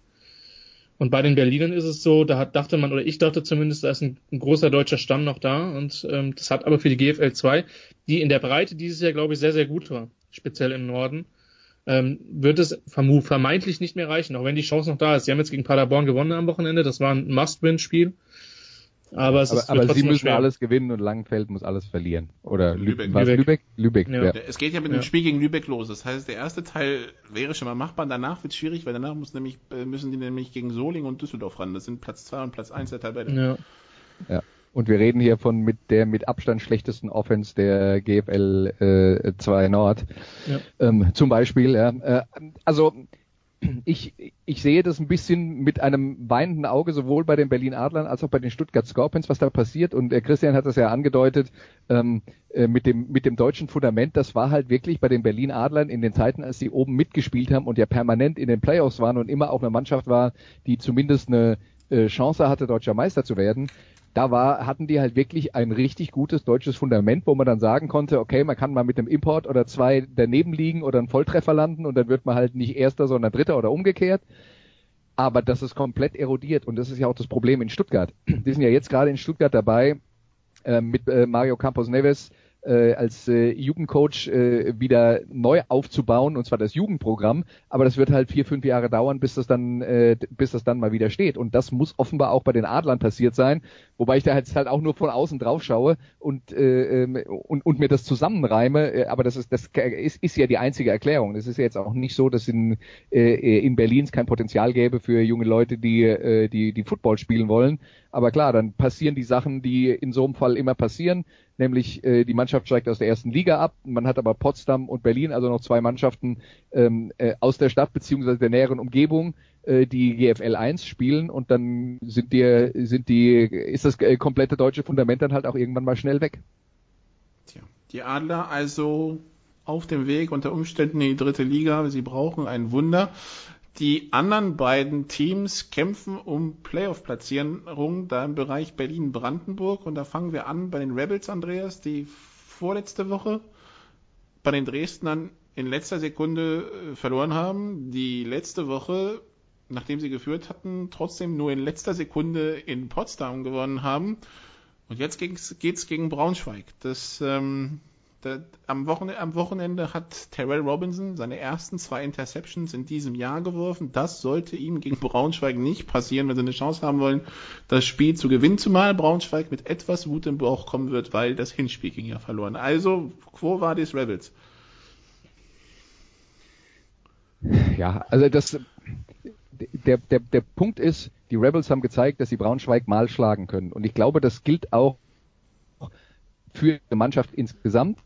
Und das würde ich auch sagen, wenn wir Richtung Playoffs unterwegs sind, wenn die, egal gegen wen die jetzt als Dritter, weil äh, ähm, vom, vom dritten Platz runterrutschen, werden sie vermutlich eher nicht mehr. Ähm, egal gegen wen die jetzt äh, ähm, spielen werden in der ersten Runde äh, der Playoffs, und es wird wohl Frankfurt sein dann, wenn Frankfurt Zweiter bleibt und die Berliner Dritter werden, ähm, dann ich kann mir schon vorstellen, dass die, also die Rebels sind unangenehmer Gegner. Die haben eine starke Defense, die schaffen es möglicherweise, den Gegner einzubremsen, dass der nicht viele Punkte macht und so, sagen wir mal so 18 bis 22 Punkte können die auch selber immer produzieren. Bei mehr, glaube ich, wird's dünn. Also da, da müssen dann schon äh, diverse Interception Returns oder sowas noch dazukommen, äh, wenn das funktionieren soll. Ähm, aber aber das ist so eine Art von Spiel, die die Rebels gewinnen können und das können die an einem richtig guten Tag, wenn die anderen keinen so guten Tag haben von den Top Teams kann das auch mal funktionieren. Aber ich glaube nicht, dass die Rebels ähm, so über sich hinauswachsen im Viertel, im Halbfinale und im Finale und deswegen deutscher Meister werden können. Christian, wie siehst du es? Das klingt jetzt ein bisschen zynisch und ich werde mir jetzt viele Freunde in Dresden machen. Aber ich glaube, wenn ich in Frankfurt sitze, dann hoffe ich auch schon eher, dass die Monarchs Dritter werden. Weil ich einfach glaube, dass die für Frankfurt das bessere Matchup wären. Jo. Mal abgesehen davon, dass es ja da durchaus gewisse Spannungen zwischen beiden Vereinen gibt. Ähm, und Na, die, die es aber auch mit den Rebels insofern. Ja, das stimmt. Ja gut, da gab es im letzten Jahr eine Verletzung und so ein etwas, etwas, genau, äh, genau. etwas äh, nickeliges Europapokalspiel. Richtig. Ähm, ja, die Berliner sind ja allgemein, glaube ich, jetzt nicht so der. Ah, die wollen auch, glaube ich, nicht die Sympathietruppe der GFL sein. Ähm, das, nee. das, das, ist einfach so. Das ist so ein bisschen Image, da, da spielt man ja auch, ein bisschen, kokettiert man ja auch ein bisschen mit. Das, das gilt aber für beide, das gilt ja für beide Berliner Teams. Das war jetzt bei den Adlern nicht zwingend anders. ja, der Berliner drückt ja seine Freundlichkeit auch öfter mal nach innen aus. Ähm, ich, ich glaube tatsächlich, dass, also ich bin bei Andreas, im Normalfall sind die, sind die Braunschweiger in dem Spiel mit, was weiß ich, 10 bis 13 Punkten Favorit. Das glaube ich schon, dass sie mit zwei Scores selbst in Berlin vorne sind, wenn man es jetzt handicappen will. Auf der anderen Seite, Braunschweig hat im Hinspiel, ich glaube, fünf Turnover oder vier Turnover, irgendwie sowas in der, in der Himmelsrichtung fünf produziert. Ähm, und die und, und die Rebels haben das halt ausgenutzt und die können mit ihrer Physis können die dir schon wehtun. Das muss man schon sagen. Bei Braunschweig das Ding ist, die können halt noch, noch nicht den Fuß vom Gas nehmen, im Gegensatz zu Schwäbisch Hall. Die Nordmeisterschaft ist noch nicht hundertprozentig sicher. Ich glaube aber, dass Tomlin und Cole in dieses Spiel gehen werden und sagen, passt auf, wenn wir hier dieses Spiel gewinnen, dann wird das im Normalfall für die Nordmeisterschaft reichen, auch wenn dann nochmal äh, Dresden kommt. Ähm, und von daher, äh, Braunschweig ist der Favorit. Die Rebels können dir an einem Tag wehtun, wo du deine Fehler machst. Wir erinnern uns ans Playoffs Viertelfinale letztes Jahr, wo Hall keinen guten Tag hatte und die Rebels mit ein bisschen Glück da den deutschen Meister eliminiert hätten. Ähm, das ist eine unangenehme Mannschaft.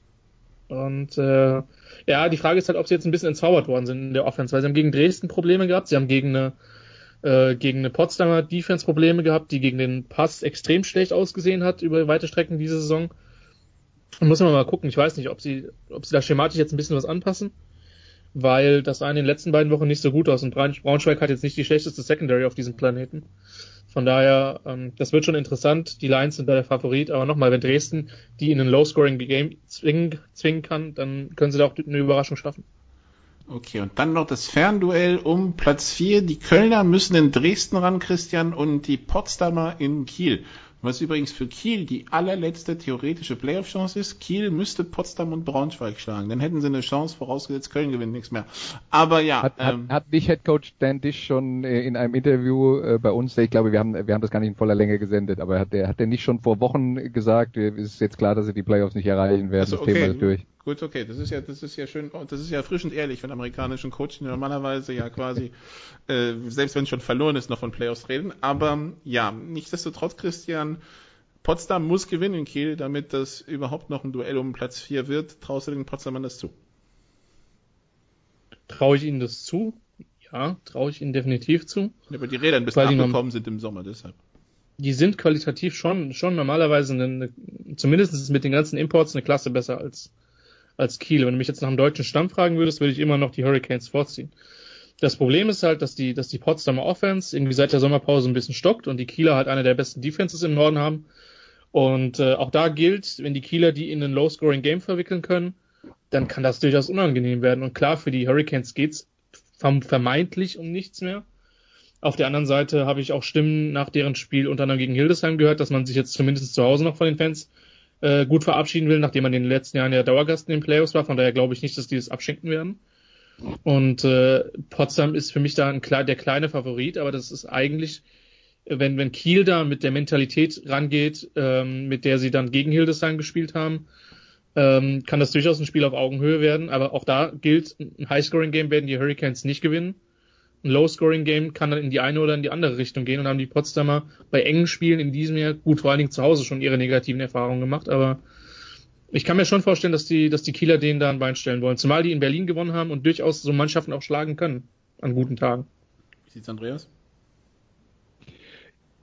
Ja, äh, also ein interessantes Duell. Ich finde, Kiel ist jetzt in dieser Saison stilistisch nicht so weit von dem entfernt, was die, äh, was Doppels machen. Insofern ist es äh, keine ganz neue äh, Herausforderung äh, zu dem, was Potsdam in der letzten Woche äh, ähm, gesehen hat. Was, was ich halt bei Potsdam nicht so richtig nachvollziehen kann, ist bei denen in der Offense wirklich so äh, im, im, im, im, kurz vorm, vor der Sommerpause der Boden rausgefallen ist und dann jetzt wirklich praktisch gar nichts mehr geht, weil ich weiß, wir hatten uns über, vor der Sommerpause darüber unterhalten, wer eigentlich unserer Meinung nach der beste Quarterback der German Football League sei. Und als hatten wir noch äh, Austin Geherfer, den Quarterback der äh, Potsdam Royals ganz vorne auf der Liste stehen. Ich glaube, auf die Idee würde jetzt keiner mehr kommen, weil ähm, das, äh, da, da gab es äh, zum einen zwei Verletzungen, Frederik Mirob Nielsen, äh, der dänische Receiver und dann auch Max Zimmermann, der ehemalige Adler Quarterback, äh, der äh, in Potsdam Receiver ähm, und und dann ging ja überhaupt nichts mehr bei denen.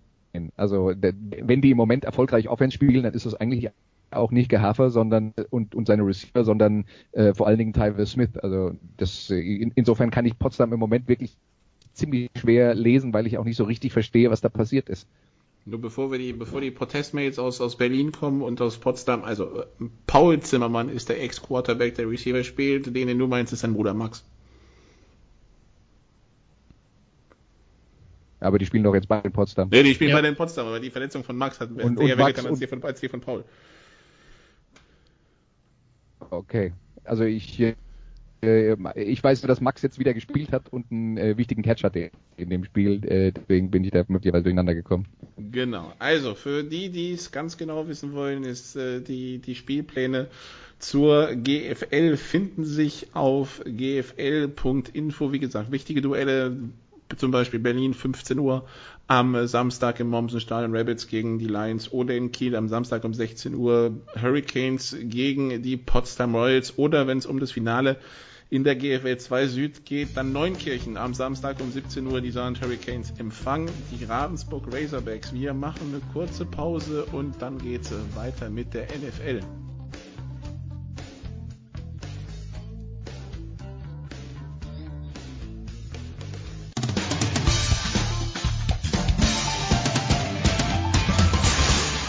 Mein Name ist Björn Werner und ihr hört Sportradio 360.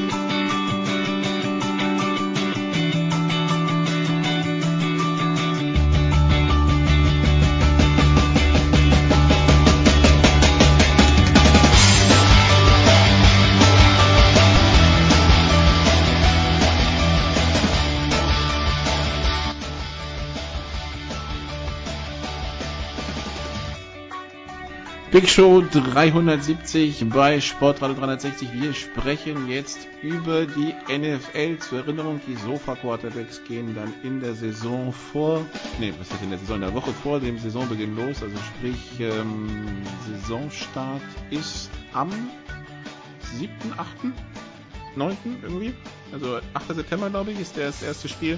Philly gegen Eagles, äh, Philly gegen Falcons und da dann äh, wahrscheinlich den Dienstag oder den Mittwoch davor gibt es die erste Ausgabe der Sofa Quarterbacks und wenn wir schon bei Football sind, zum College Football machen wir bestimmt auch wieder was. Jetzt kommen wir also zur NFL und ähm, wir haben den Sekt schon kaltgestellt, Andreas, denn ähm, zu, gefühlt zum ersten Mal seit der, seit der Erfindung des Farbfernsehens kommentierst, kommentierst du wieder NFL am Wochenende.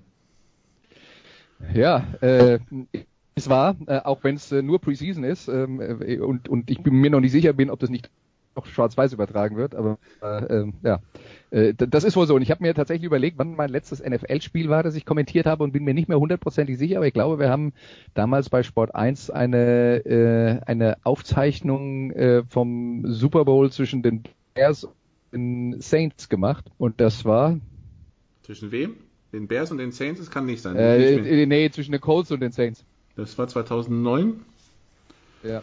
Ach, das war der, der, der, Pick, von, Pick von Manning, ne? Ja, es muss 09 genau. gewesen sein. Der Onside-Kick zu Beginn der zweiten Halbzeit. Ja, genau. Ja. Also das, äh, das dürfte das letzte NFL-Spiel gewesen sein, das ich fürs deutsche Fernsehen kommentiert habe, wenn ich ihn, wenn ich jetzt nicht irgendwas total vergessen habe und äh, was aber auch nicht auszuschließen ist. Das war die Saison 2009, das war der 7. Februar 2010. Da siehst du mal, ich, ich hätte jetzt gedacht, 2006 ist ja gar nicht so lange her.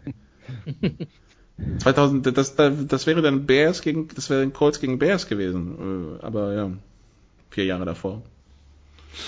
Kann ich jetzt auch nicht mehr hundertprozentig so. Auch das wäre möglich. Aber lass uns, äh, lass uns nicht in der Vergangenheit verweilen. Bringt nichts. Dann kommen wir in die Aktualität. Und äh, die Aktualität heißt, Christian Andreas kommentiert ein Spiel des, der Los Angeles Chargers, damals noch San Diego Chargers, gegen die New Orleans Saints und so in etwa, als äh, Andreas sein letztes NFL-Spiel kommentiert hat, ist ein gewisser Quarterback von den Chargers zu den Saints gewechselt, Drew Brees. Man mag es kaum glauben, Drew Brees und äh, Sean Payton jetzt schon 13 Jahre äh, zusammen. Das ist, ähm, das ist selten für, für eine Trainer-Quarterback-Kombo. Aber ähm, zumindest offensiv hat man auch das Gefühl, das hat bei den Saints immer funktioniert die letzten Jahre. Ja, und was, was ist Brees für eine Legende? Also muss man, muss man sagen, was, was für ein toller Footballspieler. Ähm, ich denke, ich meine, weil wir es gerade von dem Super Bowl hatten, diese Geschichte, die ja dann auch unmittelbar, ich glaube, ein Jahr oder zwei nach Hurricane Katrina kam, war, glaube ich, für die Stadt auch irgendwie eine ganz wichtige Geschichte. Und die, die Saints hatten immer gute Offenses. Die Saints haben in diesem Jahr eine gute Offenses, äh, eine gute Offense mit Michael Thomas, der den, ich weiß, Pro Football Focus hatte den letztes Jahr als einen der bestgegradeten Receiver.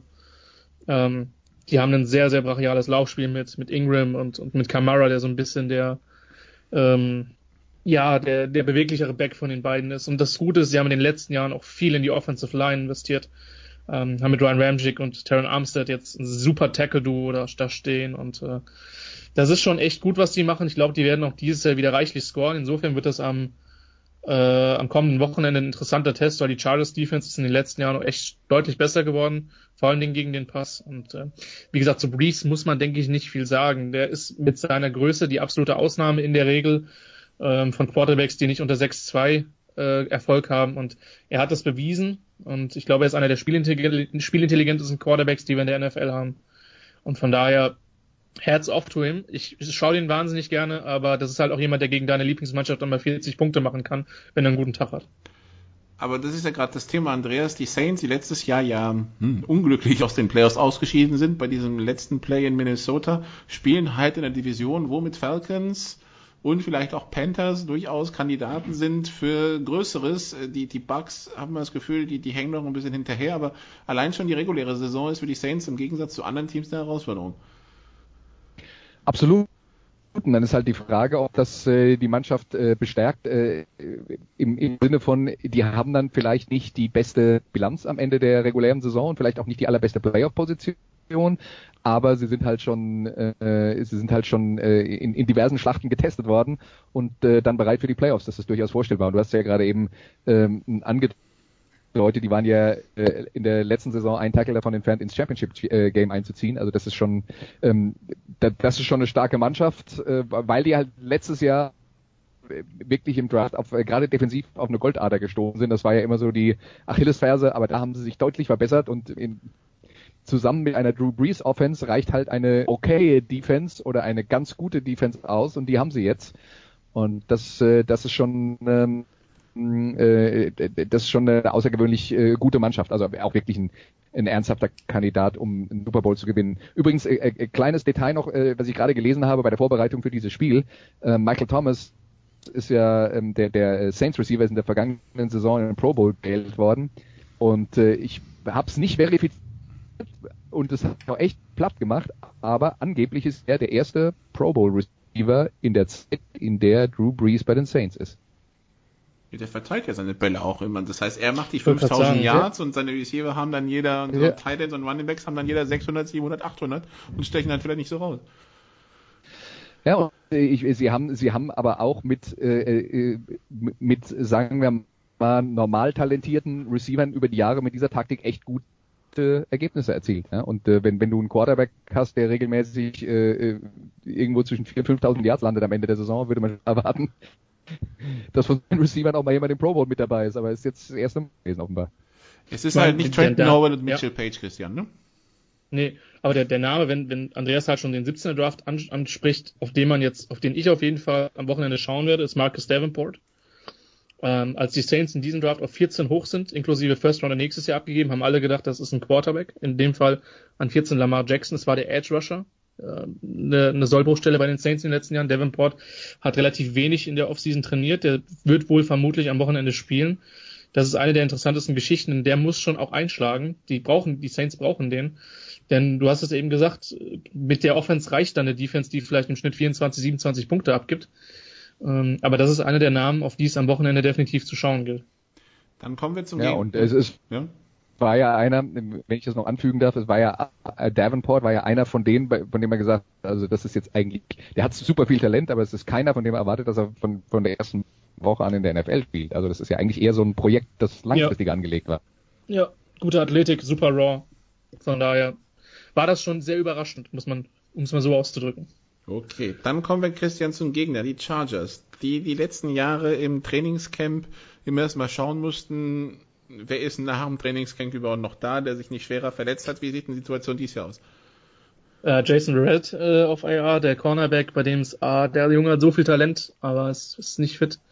Hunter Henry, der Thailand äh, mit einer ACL, ich weiß gar nicht, also einem äh, Kreuzbandriss. Es gibt wohl Gerüchte, dass die Chargers versuchen, ihn, äh, wenn sie einen Playoff-Run starten können, dass er bis Dezember wieder fit ist, weil das Ganze ist, glaube ich, im April oder im Mai passiert. Es muss Mai gewesen sein bei den OTAs.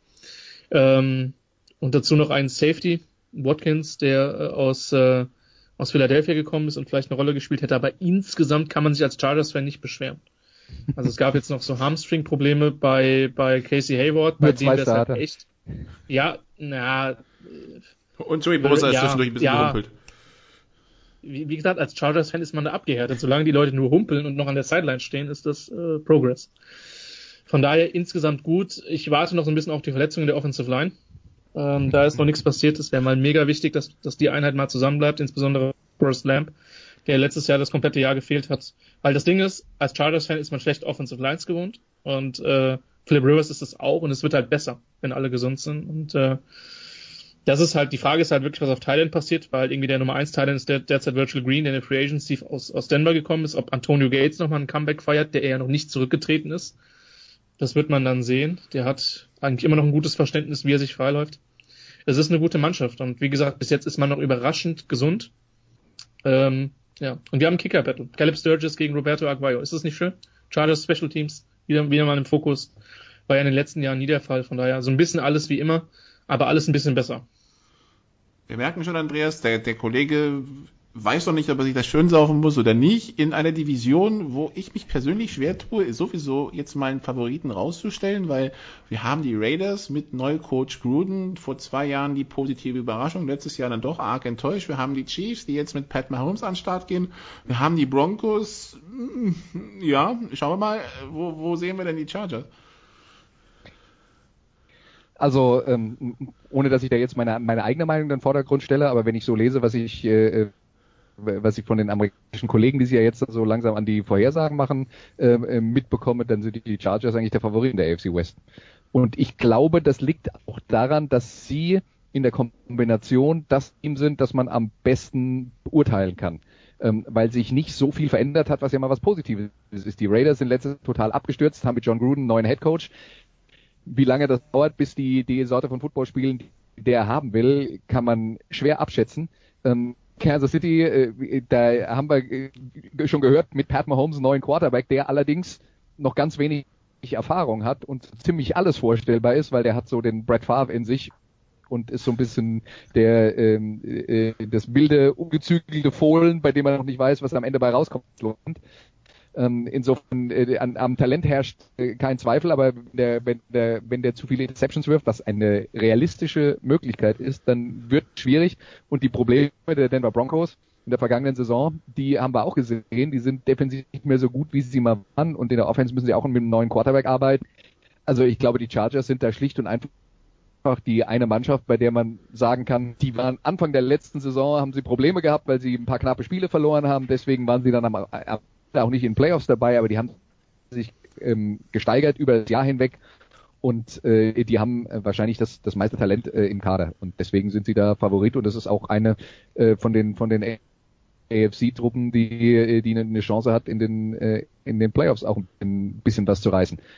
Es wäre zwar seit langer Zeit zum ersten Mal wieder, aber wir wir haben jetzt gerade das äh, hohe Lied von Drew Brees gesungen.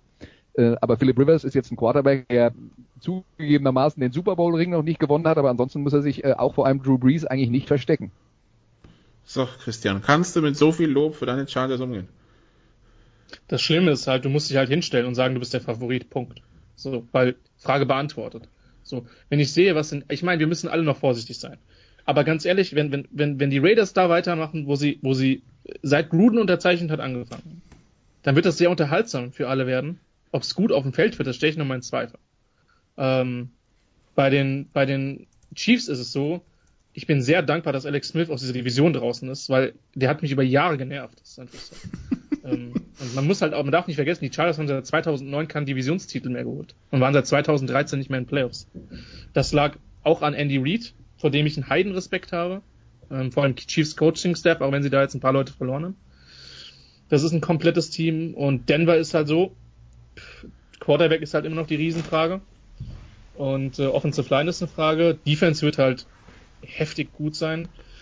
Und das Ding ist, die Chargers sind für mich halt eines der fünf besten Teams der AFC. Und sie wären für mich noch mal eine Stufe höher, wenn Hunter Henry echt gesund geblieben wäre, weil der ein super letztes Jahr hatte. Aber das ist eine komplette Mannschaft, zwei sehr gute Pass-Rusher, was in der, in der NFL auch nur sehr wenige haben mit Bosa und Ingram. Drei, vier richtig gute Cornerbacks, ähm, eine ordentliche Offensive Line, relativ komplettes Skillcore. Also das, da geht schon was. Und was man Anthony Lynn echt geben muss. Der ist ja äh, das zweite Jahr erst Head Coach in, in Los Angeles. Der hat am Anfang so ein paar, auch von außen betrachtet, Coaching-Fehler oder Rookie-Fehler als Head Coach gemacht. Und mein Eindruck war, und das ging vielen Chargers-Fans, glaube ich, ähnlich oder vielen kritischen Beobachtern, dass der wirklich übers Jahr echt besser geworden ist und gelernt hat. Und das muss man so jemandem natürlich auch zugestehen, der noch keine Head-Coaching-Erfahrung hat. Und bei Lynn ist es wirklich so, da habe ich vom Typ her ein sehr, sehr gutes Gefühl. Ähm, und ja, jetzt, ich hoffe einfach, dass sie es auf den Platz bringen, dass sie gesund bleiben. Das dritte Preseason-Spiel ist immer, ähm, deswegen ja auch vermeintlich die große Courage by the Zone. das Spiel, wo die Starter am längsten drauf sind. Das heißt auch die größte Verletzungsgefahr für die wichtigen Spieler. Hoffen wir, dass möglichst viele Teams ohne Sorgen da rauskommen. Denn wir wollen letztlich alle ein gutes Produkt auf dem Feld sehen. Und bei den Chargers hoffe ich das natürlich aus einem gewissen Eigeninteresse natürlich auch. Okay, dann kommen wir zum anderen Spiel, das Andreas an diesem Wochenende kommentiert. Die Cowboys gegen die Cardinals. Und die Cowboys, Andreas, in der Division des Super Bowl-Siegers, in der Division, in der jetzt Alex Smith spielt, der ja Christian so genervt hat die letzten Jahre, in, äh, ja, mit einem Team, wo ein, der Name Des Bryant nicht mehr auftaucht, der Name Jason Witten nicht mehr auftaucht, weil Jason Witten sein Karriereende bekannt gegeben hat, wo zum Beispiel auch der Name Orlando Scandrick nicht mehr auftaucht, dafür dazugekommen Spieler wie Tavon Austin, Alan Hearns äh, und natürlich immer noch am Start die jungen Wilden in Person von Dak Prescott und Zeke Elliott. Was erwarten wir von den Cowboys 2018? Ja, gute Frage. Ich glaube, ähm, was ähm, was man erwarten kann und erwarten sollte, ist, dass die, die Mannschaft äh, sich defensiv, äh, dass die Mannschaft defensiv besser sein wird, dass die Mannschaft äh, immer noch ihre ähm, Top Offensive Line zusammen hat und immer noch mit Ezekiel Elliott äh, einen starken Running Back hat. Äh, Wenn es dann aber darum geht, zu wem Dak Prescott die Pässe werfen soll, das ist so der, ähm, der die, die, das große Fragezeichen bei den äh, bei den Dallas Cowboys und da wird sich dann äh, da wird sich dann vieles entscheiden. Also da bin ich äh, sehr gespannt. Christian, wie siehst, wie siehst du das, das Gesamtgefüge in, wie gesagt, einer etwas komplizierten Division? Also erstmal möchte ich einen Namen rausstellen, einfach weil ich da auch von meinem lieben Kollegen von der Draft, dem Roman darauf hingewiesen wird, der ja Cowboys-Fan ist, Jalen Smith. Ist vielleicht ein Name, der jetzt nicht allen, allen Leuten was sagt einer der besten Linebacker-Prospects, die ich je gesehen habe, hat sich dann im letzten Spiel seiner seine, seine College-Karriere super schwer verletzt. Letztes Jahr das komplette äh, Jahr ausgefallen. Der muss eine ganz hervorragende Training Camp haben. Also 54 wird, denke ich, äh, reichlich zu sehen sein am Wochenende. Ich sehe sie eigentlich immer noch als zweitbeste Mannschaft im, in der Division, weil Hinter die Philly. Offensive Line ist. Hm? Hinter, Hinter Philadelphia, Philly, ganz genau. Ja. Ähm, weil ich bei Philadelphia das Coaching ein bisschen besser einschätze und den Kader als etwas kompletter einschätze, die Defense als etwas kompletter einschätze. Die Offensive Line bei den Cowboys wird nach wie vor gut sein. Da haben sie super investiert, jetzt mit Connor Williams auch noch einen tollen Rookie gedraftet. Wide Receiver hat Andreas wirklich gesagt, ist total interessant, weil äh, Dez ist weg und äh, es gibt eine ganze Reihe an Kandidaten, die, die diesen Spot füllen können, aber eben auch müssen. Ähm, und die Defense war in den letzten Jahren echt das große Fragezeichen. Die Secondary ist super jung. Da haben sie im letzten Jahr sehr viel für gedraftet. Auch einige, die wirklich relativ gut eingeschlagen haben. Ähm, ich denke, Chi- Chidoa Awuzi hat im letzten, hat in der letzten Woche das, äh, die Interception der Woche gefangen mit, mit seinem One-Hand-Catch gegen die Bengals. Also das wird schon interessant und die, es ist ein relativ komplettes Team. Es ist, glaube ich, kein allzu schlecht gecoachtes Team. Wenn du mich fragst, haben sie den Punch, um die Division zu gewinnen, dann würde ich sagen, nur wenn die Eagles irgendwie Verletzungsprobleme haben. Ähm, oder halt, ja, weiß ich nicht, Glück und Pech soll auch im Sport mal dazukommen. Man darf halt auch nicht vergessen, ohne dieses absurde, absurde Play von Aaron Rodgers wär- wären sie vor zwei Jahren auch noch eine Runde vermeintlich weitergekommen. Also, ich, wenn die Cowboys 2000, am Ende der Saison 2018 im NFC Championship Game stehen würden, würde ich sagen, der ist vermutlich sehr viel gut gelaufen, aber es wäre auch kein kompletter Schocker. Man merkt schon, in der NFL hängt es wirklich an den ganz kleinen Sachen. Äh, das eine Tackle da, der eine Pass hier. Und schon läuft alles anders. Übrigens, ich habe schon den Spieler mit einem Lieblingsnamen für diese Saison gefunden. Das ist ein Backup, Backup, Backup Center bei den, bei den Cowboys. Jacob ohne Sorge. Das ist doch ein schöner Name, finde ich. sagt mir tatsächlich was. Ich kann dir jetzt nicht sagen, wo der gespielt hat, aber ich, ich boah, spontan will ich sagen Pac-12-Schule, aber Nee, South Dakota State. Den, den, South Dakota State. Also den habe ich tatsächlich im Pre-Draft-Prozess wahrgenommen, aber nicht gesehen. die entscheidende Frage ist, wie die Amerikaner das aussprechen. Ja. Ohne Sorge werden sie ge- ja, on- Only Sorgi würde ich vermuten. Wer, Das wer war ja schon- aber Es ist ja mir schon das Schöne, schön, dass das, das, das gute Kunst von den Packers erklären musste, was das bedeutet. Ähm, Ist ja in Wisconsin auch nicht ganz untypisch, da mit einem deutschen Nachnamen rumzulaufen. Ich erinnere mich immer noch an den, an den, an den Haller Wide Receiver, wo ich überzeugt war, der kommt aus Albershausen oder Kreilsheim. Fritz Waldvogel, der sich rausstellte, dass der Amerikaner ist und Fritz Waldvogel heißt. Ähm, von daher, aber halt Waldvogel und nicht Waldvogel. Nun ja, dann kommen wir noch zum Gegner. Only Sorgi. Oni Sorgi. Genau. Dann kommen wir noch zum Gegner, die Cardinals, Christian. Ähm, da bin ich jetzt echt gespannt, weil in einer Division, wo wir die Rams relativ weit vorne erwarten, wo alle auf die 49ers warten, ähm, wo wir letzte Woche gesagt haben, wir die Seattle Seahawks nicht so hoch sehen, wäre die Frage, welche Rolle bleibt den Cardinals? Irgendwie so, ähm, ja, Nachzügler kurz vor den Seahawks oder als Team, das äh, den beiden anderen böse in die Suppe spucken kann? Ich glaube, die Suppe spucken ist schon möglich. Ich meine, man muss sehen, die haben einen Rookie-Head-Coach mit Steve Wilkes, der von den Colts gekommen ist. Mit Mike McCoy kommt jemand, den ich in San Diego ja sehr lange gesehen habe, den ich als äh, offensiven Playcaller auch sehr schätze, von dem ich nicht glaube, dass er ein guter Headcoach ist, aber ich denke, dass das eine, eine, eine sehr interessante Offense wird. Da wird man sich in Arizona auch dann gewöhnen müssen, dass es nicht mehr diese, wir werfen, wenn es geht, jeden zweiten Ball tief Bruce Arians Offense ist. Ähm, die Spannung bei den, bei den Cardinals ist so ein bisschen, wer hinter Larry Fitzgerald und dem Rookie Christian Kirk ähm, auf Receiver irgendwie sich ins Rampenlicht spielt. Auf Thailand hat man seit Jahren Probleme. Ähm, Quarterback ist natürlich die große Frage. Gibt es derzeit mit Sam Bradford die, jemanden, der auch sehr, sehr gut für Philadelphia und die Vikings gespielt hat, bevor dann die, könnte man böse sagen, die übliche Verletzung kam. Äh, und mit Josh Rosen natürlich einen First Rounder, wo ich sage, ich habe in den letzten drei Jahren keinen besseren Quarterback-Prospect gesehen, rein was das Football betrifft. Und das ist die Spannung. Und die Defense sollte sich unter Wilkes normalerweise stabilisieren, denn der hat in Indianapolis mit sehr begrenzten Mitteln im letzten Jahr einen sehr guten Job gemacht, aber da gibt es eine Menge Fragezeichen, unter anderem Robert Nkemdichi, der First Rounder von 2016, der überhaupt nicht funktioniert hat. Die Frage ist, wer möchte denn Patrick Peterson entlasten und auf der anderen Seite Cornerback spielen und dann 40 Bälle pro, pro Spiel an sich oder zu sich fliegen sehen, weil keiner zu Peterson wirft. Also ähm, da ist noch eine ganze Menge, eine ganze Menge offen. Ich, für mich ist es momentan ein Team, wo ich sage, die sind ein Jahr oder zwei weg, um wirklich Contender zu sein, aber die sind jetzt auch nicht so schlecht aufgestellt, dass ich sage, die gehen jetzt 3 und 13 oder 4 und 12. Klingt so ein bisschen, Andreas, würde ich fast sagen, wie die Raiders. Wir wissen, da ist Substanz da, aber neuer Coaching-Staff und ein paar Fragezeichen und schon schauen wir ein bisschen in den Nebel. Ja, ähm, also nur, nur um äh, das mal ein bisschen zu unterstreichen, ähm, der äh, Andy Benoit von, ähm, von Monday Morning Quarterback von der Website ähm, er hat in seiner Vorschau auf die Mannschaft geschrieben, Arizona hat seiner Meinung nach ähm, eine gute erste Garnitur, aber die schlechteste Tiefe im Mannschaftskader in der kompletten NFL. Und wenn man so ein Problem, also wenn man so aufgestellt ist, dann ist natürlich auch wieder vorstellbar, hey, wenn äh, wenn nicht Fieb und äh, und die äh, Starting 22, die Starting 22 bleiben, ähm, dann äh, dann können die viele äh, vielen Probleme bereiten, aber wenn, äh, wenn sich halt drei, vier Leute verletzen, ist halt nicht viel hinten dran. Und das das beste Beispiel dafür ist ja äh, die Quarterback-Position, wo mit Sam Bradford einer ist. Äh, Christian hat schon gesagt.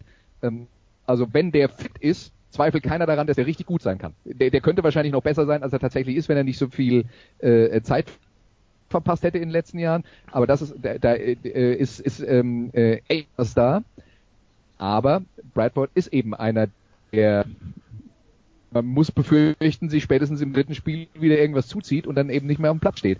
Und äh, ja, das, äh, ich, ich drücke ihm wirklich die Daumen, dass das diesmal für ihn funktioniert. Er hat in den ersten beiden Preseason-Spielen übrigens insgesamt noch keinen unvollständigen Pass geworfen. Also der ist auch jetzt wirklich ganz gut drauf und die haben offensiv mit ihm und mit Rosen auch am letzten Wochenende den Ball echt ganz gut bewegt. Ähm, und mit David Johnson haben sie einen der besten Running Backs der Liga. Wie gesagt, die erste Garnitur ist nicht das Problem. Aber was passiert, wenn es wenn es äh, irgendwann mal dünn wird und wir wissen, die Wahrscheinlichkeit, dass eine Mannschaft ohne größere Verletzungsprobleme durch eine NL-Saison kommt, ist verschwindend gering. Aber Christian, für dich ist Sam Bradford erstmal für die ganze Saison gesetzt oder glaubst du, sie, sie, sie wie gehen sie mit Josh Rosen um? Das ist jetzt eine unfassbar präzise Antwort eines Experten. Ich habe keine Ahnung.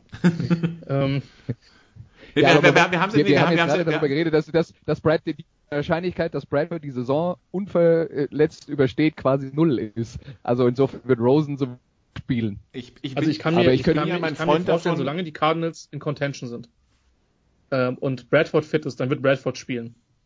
Ja. Ähm, bei Rosen muss man halt auch sagen, der hat halt auch schon in seiner College-Karriere ein paar Spiele verpasst. Das ist auch ein Grund, warum er gedroppt ist. Das war nicht nur die Persönlichkeitsgeschichte, aber der hat dann der Schulterprobleme, der hat sich schon einige Gehirnerschütterungen geholt. Also man kann hoffen, dass für die Cardinals nicht am Ende die Nummer drei spielen muss. Ich möchte nicht an dieses unsägliche Playoff-Game zwischen Cardinals und Panthers vor ein paar Jahren erinnern. Ähm, von daher glaube ich, solange die Cardinals in Contention sind und Bradford gut spielt, wird der, wird der, wird der starten sollten die Cardinals 0 und 4 oder 0 und 5 starten und Bradford nicht überzeugen oder angeschlagen sein, dann wird man, denke ich, Rosen schon die Chance geben. Meine persönliche Meinung ist, dass da einfach schon sehr, sehr viel Talent vorhanden ist. Gegen die Saints ist es jetzt durchaus im zweiten Spiel der Preseason auch echt aufgeblitzt, weil der Bälle an Spots geworfen hat, die halt, das machen in der, selbst in der NFL machen das vielleicht zehn Quarterbacks vielleicht. So, und eigentlich wäre es für Rosen zu wünschen, dass er lernt. Das ist ein intelligenter Junge. Ich glaube, dass der mit dem System von McCoy gut klarkommen wird. Ähm, aber normalerweise denke ich, dass Bradford da schon erstmal gesetzt ist. Wir sind ja Freunde davon, keine Verletzungen halt zu wünschen. Also gehen wir jetzt mal davon aus, dass Bradford spielt. Auch so ungewöhnlich es klingen mag. Aber ähm, ja, dann kommen wir zu den Highlights am Wochenende. Gibt es da irgendwas, Andreas, außer ähm, NFL zu kommentieren? Ich habe am Samstag noch ein Premier League Spiel, insofern habe ich äh, viel Arbeit vor mir, äh, deswegen ähm, arbeiten, arbeiten, arbeiten. Okay, Christian? Ich arbeite mit dir, Nicola, für den Lohn der GFL am Sonntag in Marburg, Marburg gegen Stuttgart. Wie gesagt, du oder ich spiele für die Stuttgarter und super wichtiges Spiel auch für Marburg und dazu kommt der Saisonstart meiner U15 am Samstag. Von daher, auch ich habe da genug zu tun, auch wenn das dann eher private Highlights und noch keine geschäftlichen Highlights sind. Okay, dann war es das von uns in der Big Show 370. Hier geht es weiter mit dem Producer, mit dem, was er aufgenommen hatte, bevor er in die USA geflogen ist. Wir hören uns nächste Woche wieder. Machen Sie es bis dahin gut. Ciao.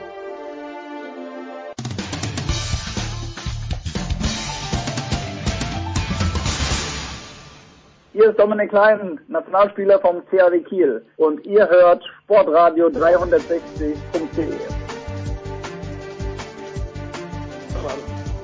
Das ist die Big Show 370. Danke, Nicola. Banner Work, as always. Äh, wir machen hier ein bisschen früher als sonst weiter aus den David Alaba Studios, zumindest was die Aufnahme anbelangt. Und äh, ich habe einen Mann wieder am Start, den wir das letzte Mal bei den WM-Dailies gehört haben. Mit großer Freude, denn eines muss man Markus Götz lassen. Er ist auch ein Fan von Alexi Menüsch und das zu Recht. Grüß dich, Götzi. Guten Morgen, Jens.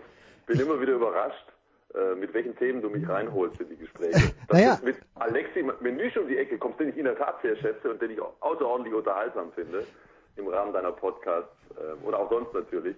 Äh, es hat mich jetzt äh, doch etwas überrascht. Also ich habe Alexi bei der Zone letzte Woche nach längerer Zeit mal wieder gesehen, persönlich, und habe ihn mit Jean-Pierre du, du, du Monde begrüßt. Er hat nicht darauf reagiert, weil er sieht sich ja eher als Deutscher.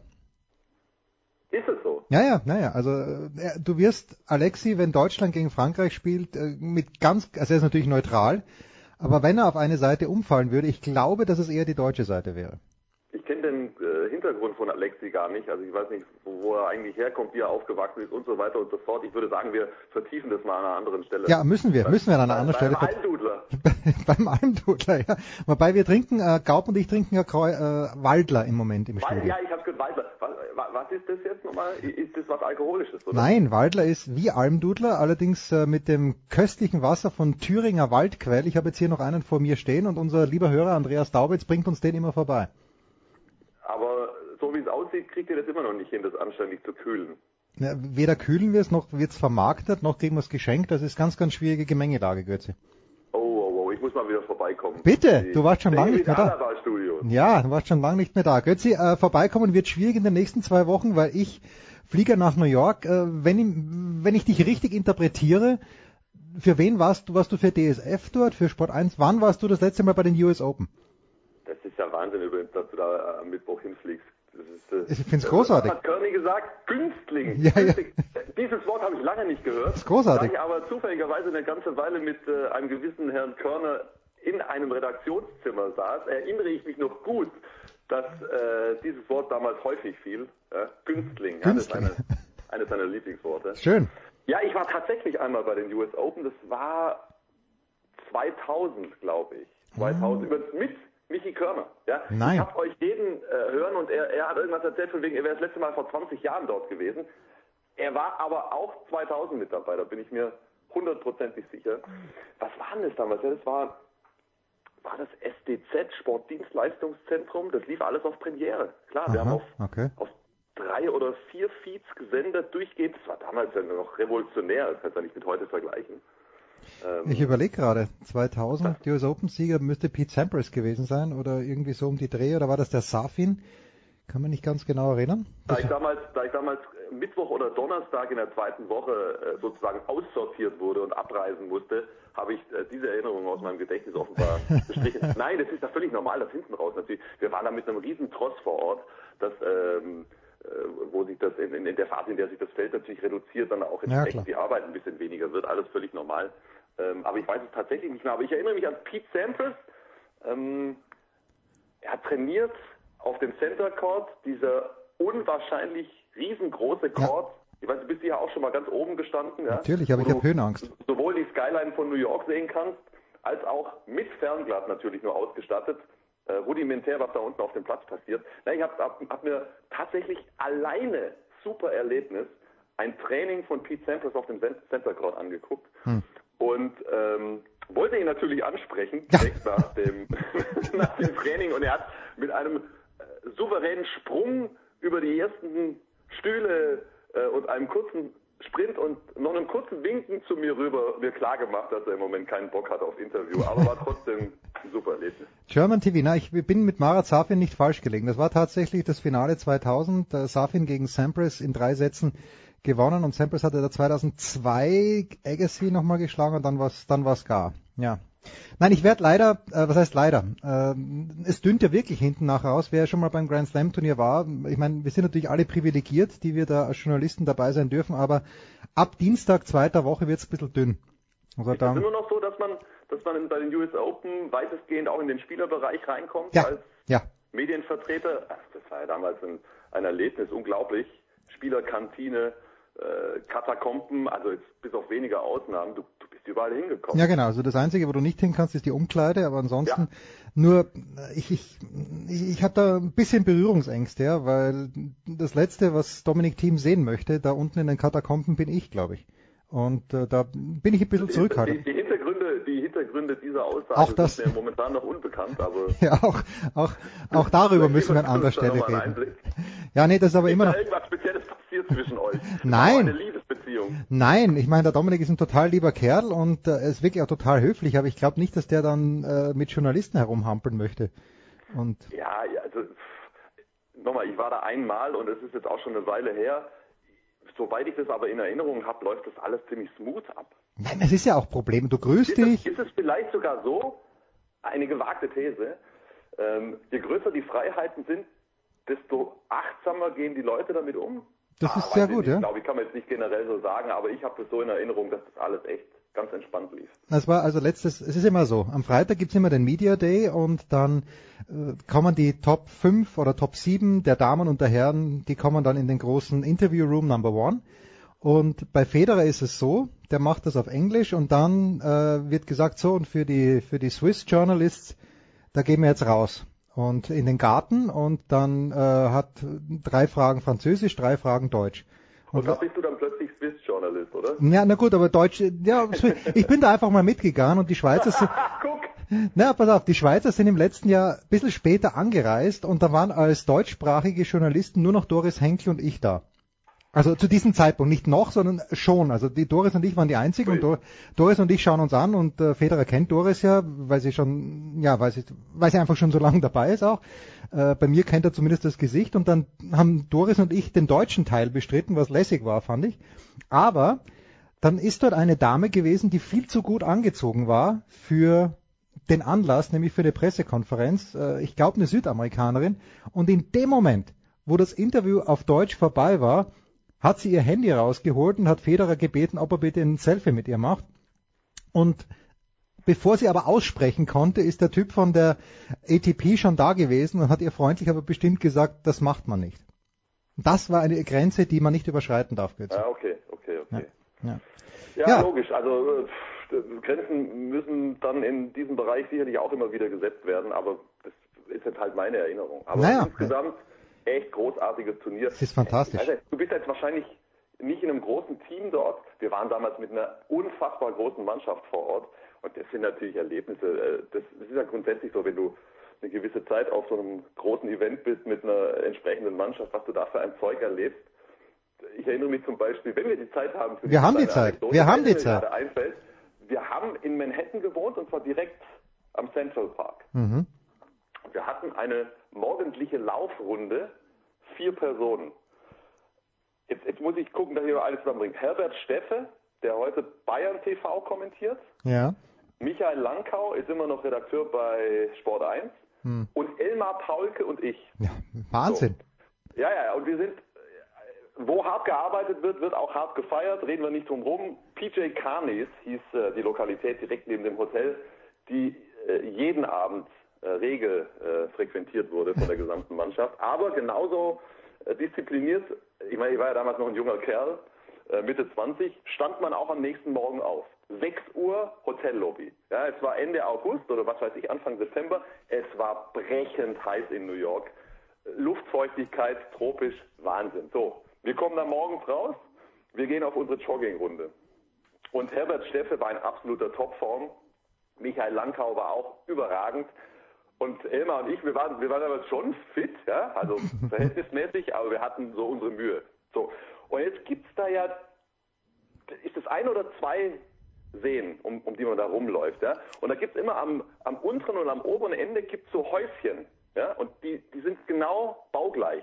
Und ich erinnere mich, wir laufen da unsere Runden, Elmar sieht dieses Häuschen und setzt zum finalen Sprint an. Ja? Er war wohl top motiviert. Setzt zum finalen Sprint an und kommt da zuerst an und war ganz kurz vorm Sauerstoffzelt. Und wir traben an ihm vorbei und ähm, müssen ihn leider aufklären, dass er nicht am Ende des Sees, sondern bei Halbzeit ist und dass, dass es jetzt weitergeht. So, das sind die Dinge, die einem dann hängen bleiben. Und ähm, ja, wir haben es alle bis nach Hause geschafft. War eine gute Zeit. Ja, herrlich. Also ich, das, äh, ich war zwei Jahre davor, habe ich ein Praktikum gemacht. Nein, 96 war es ein Praktikum gemacht in New York und da habe ich auch in der Nähe vom Central Park gewohnt und bin auch immer, das, das Reservoir ist ja der größere See und um den herum zu joggen ist herrlich. Läuft gut, finde ich, unsere Vorschau auf die Handball-Bundesliga, Götze, bis jetzt. Also sehr... Ach so, wir wollten über Handball sprechen. Sind, sind wir ganz, nee, es passt schon, sind wir ganz tief drinnen. Ich habe nur eine Frage. Und wenn du Nur tief, eine? Naja, ich, hab, ich hätte auch zwei oder drei, aber ich habe äh, die, die Kernfrage, die ich, ich habe, ist, warum sagt Nikola Jakobsen, dass der THW Kiel für ihn Favorit ist? Wenn du diese Frage ausufern beantworten kannst, dann gehen wir wieder zurück ins, ins New York des Jahres 2000. Ah, Ich schlage vor, wir bleiben jetzt schon noch ein bisschen beim Handball. Das Ja, okay, auch, bitte. Äh, liegt mir so äh, sehr am Herzen, da müssen wir schon ein bisschen drüber sprechen. Es ist jetzt nicht so, dass Handball überrepräsentiert ist in deinen Sendungen. Nee, also, nee, nee. Jetzt, jetzt muss ich mal gucken, dass wir uns ein bisschen beim Handball halten. Äh, das ist das gewohnte Spielchen, das wir seit vielen Jahren kennen. Alle Top-Mannschaften, Top-Clubs und natürlich auch die Trainer äh, dieser Vereine bemühen sich vor der Saison, ähm, den Malus des Favoriten sozusagen Hm. zu den anderen rüberzuschieben. Das ist doch das alte Spielchen. Guck dir mal die Flensburger an. Die sind Titelverteidiger. Und die tun im Moment gerade so, als wären sie krasser Außenseiter in der neuen Saison. Uh, wir haben einen riesen Umbruch. Äh, sechs Spieler gegangen, Stützen wie Matthias Andersson, äh, Thomas Mogensen und, und sechs neu gekommen. Und im Grunde können wir ja froh sein, äh, wenn, wir, wenn, wir, wenn wir ein paar Spiele gewinnen. Ich, ich spitze jetzt bewusst zu. Ja? Ja. Und dass die Löwen jetzt natürlich, wo sie schon auch ein paar echt wichtige Spieler verloren haben, äh, die ähnliche Karte spielen, ist auch ganz klar. Aber ähm, wir sind davon ja nicht zu beeindrucken. Wir gucken da ja ganz genau drauf und sehen mindestens drei, vielleicht, ich bin mir echt nicht ganz sicher, ich glaube es sind nur drei, aber vielleicht sogar vier Mannschaften, die in der Lage sind, deutscher Meister zu werden. Füchse als vierte Das Mannschaft? sind nach wie, also, äh, äh, wenn du, ich weiß, es gibt ja immer diese äh, bekannten Trainerumfragen vor der Saison. Wer wird's denn nun in dieser Spielzeit? Ähm, der THW liegt dieses Mal klar vorne. Das kann man auch insofern argumentieren, als dass äh, die Kieler jetzt ihren auch häufig zitierten Umbruch einigermaßen abgeschlossen Mhm. haben und äh, die, die, die geringsten Veränderungen hatten in der, im vergangenen Sommer und natürlich auch nicht die ähm, Champions League Belastung. Also das, das spricht schon einiges äh, für den THW. Aber die anderen sind auch wieder voll mit dabei. Die Flensburger haben super interessante Spieler geholt. Was dann gerne verschwiegen wird bei diesen sechs Abgängen, die äh, erste sieben mit der Rückraumachse Gottfriedson, Lauge und Glandorf, die Außenkreisläufer, also die erste sechs auf dem Feld, ist ja immer noch da. Mhm. Und dazu, klar, Wechsel auf dem Torhüter, äh, auf, äh, auf der Torhüterposition, aber mit Bergerüth und Benjamin Buric haben die Keine Flensburger Verschlechterung. ein mega interessantes Gespann geholt. Und wenn die sich schnell finden im Zusammenspiel mit der Abwehr, dann ähm, sehe ich da überhaupt keine Schwächung. Ja? Jetzt, äh, Götze, Götze, ganz kurz, Götze, ganz kurz noch. Was, was meinst du mit, also ich weiß, was du meinst, aber wie schaut das aus? Ich habe ja auch tatsächlich die einzige Sportart, die ich mal so semi-professionell betrieben habe, war Handball. Unser Torwart war der lauteste Mann am Platz, weil er uns eben von hinten eingeteilt hat bei der Abwehr. Meinst du das, dass dieses Zusammenspiel sich erst entwickeln muss? Naja, also das läuft natürlich auf dieser Ebene nicht so, dass in der Situation der Torhüter quasi alles ansagen muss und da werden Automatismen entwickelt. Ja. Im Training, dann natürlich auch in den Spielen. Es gibt ganz klare Absprachen, in welchen Situationen äh, welche Torecke sozusagen von den Abwehrspielern hm. ähm, geblockt wird oder versucht wird zu blocken und äh, welche die Torhüterecke ist. Das sind ganz elementare Dinge okay. im Zusammenspiel ähm, innerhalb einer Defensive beim Handball. Und selbstverständlich ist es so, dass, ähm, dass das von Vorteil ist, wenn zentrale Abwehrspieler vor allen Dingen, wir sprechen vor allen Dingen vom Mittelblock natürlich, äh, weil über die Mitte ähm, das meiste geht. Und natürlich ähm, äh, im, Zusammenspiel mit den Torhütern, dass das, dass das läuft, dass das gewachsen ist, dass die Absprachen klar sind. So, das müssen sie natürlich jetzt neu entwickeln. Das war natürlich zwischen äh, Tobias Carlsson, dem Abwehrchef, hm. und vor allen Dingen Matthias Andersson im Tor. Die haben ja über Jahre hinweg zusammengespielt. Äh, ich glaube, die hättest du nachts um drei wecken können, hinstellen. Ein Auge war nur offen und sie wussten ganz genau, was zu tun ist. Das ist jetzt neu zu entwickeln. Aber die, die Klasse, die individuelle Klasse ist ja voll da und das werden die auch hinkriegen. Das sind ja, das sind ja keine Jugendspieler. Pass auf, Götze. Wir also, machen folgendes. Wir sind mittendrin. Wir haben aber schon eine Viertelstunde geplaudert. Wir machen eine kurze Pause. Es gibt heute den doppelten Götz. Kurze Pause, dann geht's weiter mit Markus Götz.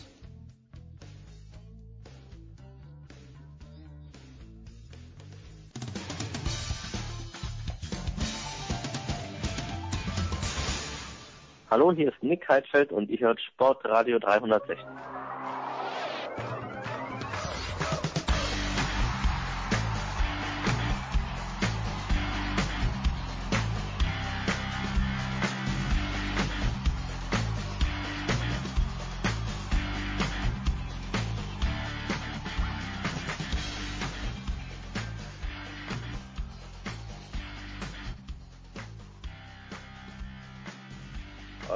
Wir sind wieder da bei der Big Show 370 und wir sind äh, mit Markus Götz zurück und äh, Götz hat uns gerade erklärt, wie das denn aussieht, ja, das Zusammenspiel mit dem, vor allen Dingen der Mittelblock, äh, Tobias Karlsson und Matthias Andersson, Matthias Andersson sowieso immer einer meiner Lieblingstorhüter gewesen, schon als er in Kiel die Nummer zwei hinter Thierry Omeyer war.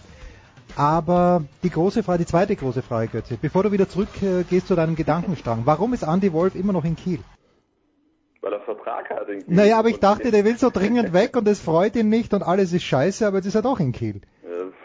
Lewandowski wollte auch dringend weg und jetzt ist er offenbar noch bei den Bayern. Ja. Es, es, gibt, es gibt Verträge und dann gibt es Clubs, die sich hart bleiben erlauben können und es gibt andere. Ähm, ich glaube, im Fall von Andy Wolf ist es vor allen Dingen so, die Kieler hätten Andy Wolf natürlich nur vorzeitig gehen lassen, wenn es ein eine saftige Ablösesumme gegeben hätte ja. aus äh, Kielce. Und was man hört, ähm, haben die dort finanzielle Schwierigkeiten. Ah. Ja, ist tatsächlich so. Ähm, da ist sogar von ausstehenden Gehältern die Rede und so weiter und so fort. Das habe ich aber nur gehört. Das äh, äh, weiß ich nicht, ob das definitiv stimmt.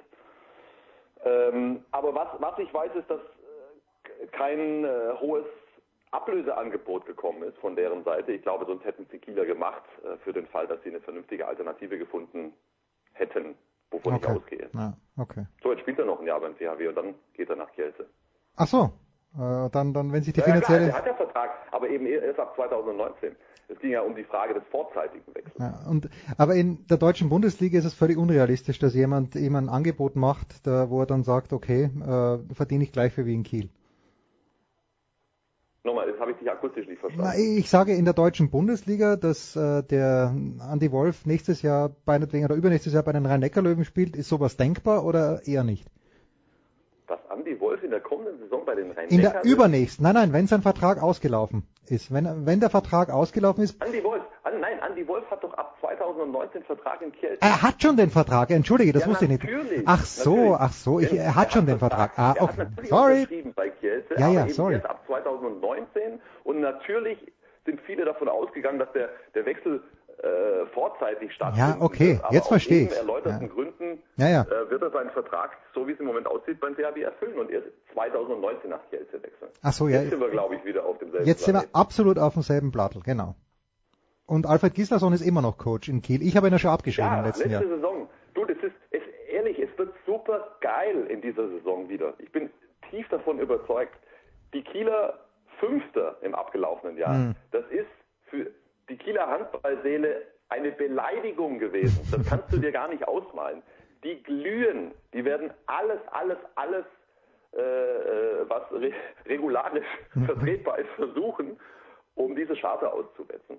Und sie sind wirklich vernünftig aufgestellt. Und sie haben sich jetzt natürlich auch ähm, auf Führungsebene äh, verbreitert. Also Alfred Gislason, den ich wirklich enorm schätze, sowohl als Trainer als auch als Persönlichkeit, was der alles da tragen musste in Kiel in all den Jahren, auch glaube ich durchaus gerne, weil das ist, entspricht glaube ich auch äh, ein Stück weit seinem Naturell. Er hat ja im Grunde den kompletten sportlichen Bereich verantwortet. Hm. Und, und jetzt sind sie da ja anders aufgestellt, die Kieler. Sie haben vergangenen Saison schon ähm, Viktor Schilagi mit dazugeholt als sportlichen Leiter. Und äh, jetzt ist Philipp Wiecher zurück, ja, die Kieler Ikone, Ja.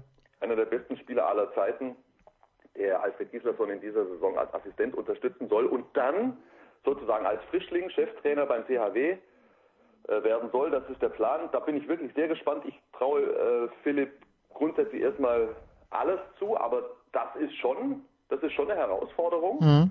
Bin ich gespannt, äh, wie das kommt, aber es ist natürlich schon eine gewaltige sportliche Kompetenz da ist äh, vorhanden beim THW Kiel. Jetzt müssen wir nur noch abwarten, ob sie das sozusagen im konstruktiven Sinne, Sinne zusammenbekommen. Es ist alles wieder da beim THW, um ganz erfolgreich zu spielen und deswegen habe ich sie natürlich auch ganz weit oben auf meinem Meisterschaftszettel. Fragezeichen allerdings, die haben einen ziemlich großen Kader. Die haben Okay. neun Rückraumspieler alleine. Nikola Neun. Bielik ist verletzt. Habe ich gelesen. Ja, aber äh, was hat er? Ja, nichts Schlimmes. Ja, ja, drum. Das, also er ist nicht so verletzt, aber ja, Nikola Bühling ist verletzt.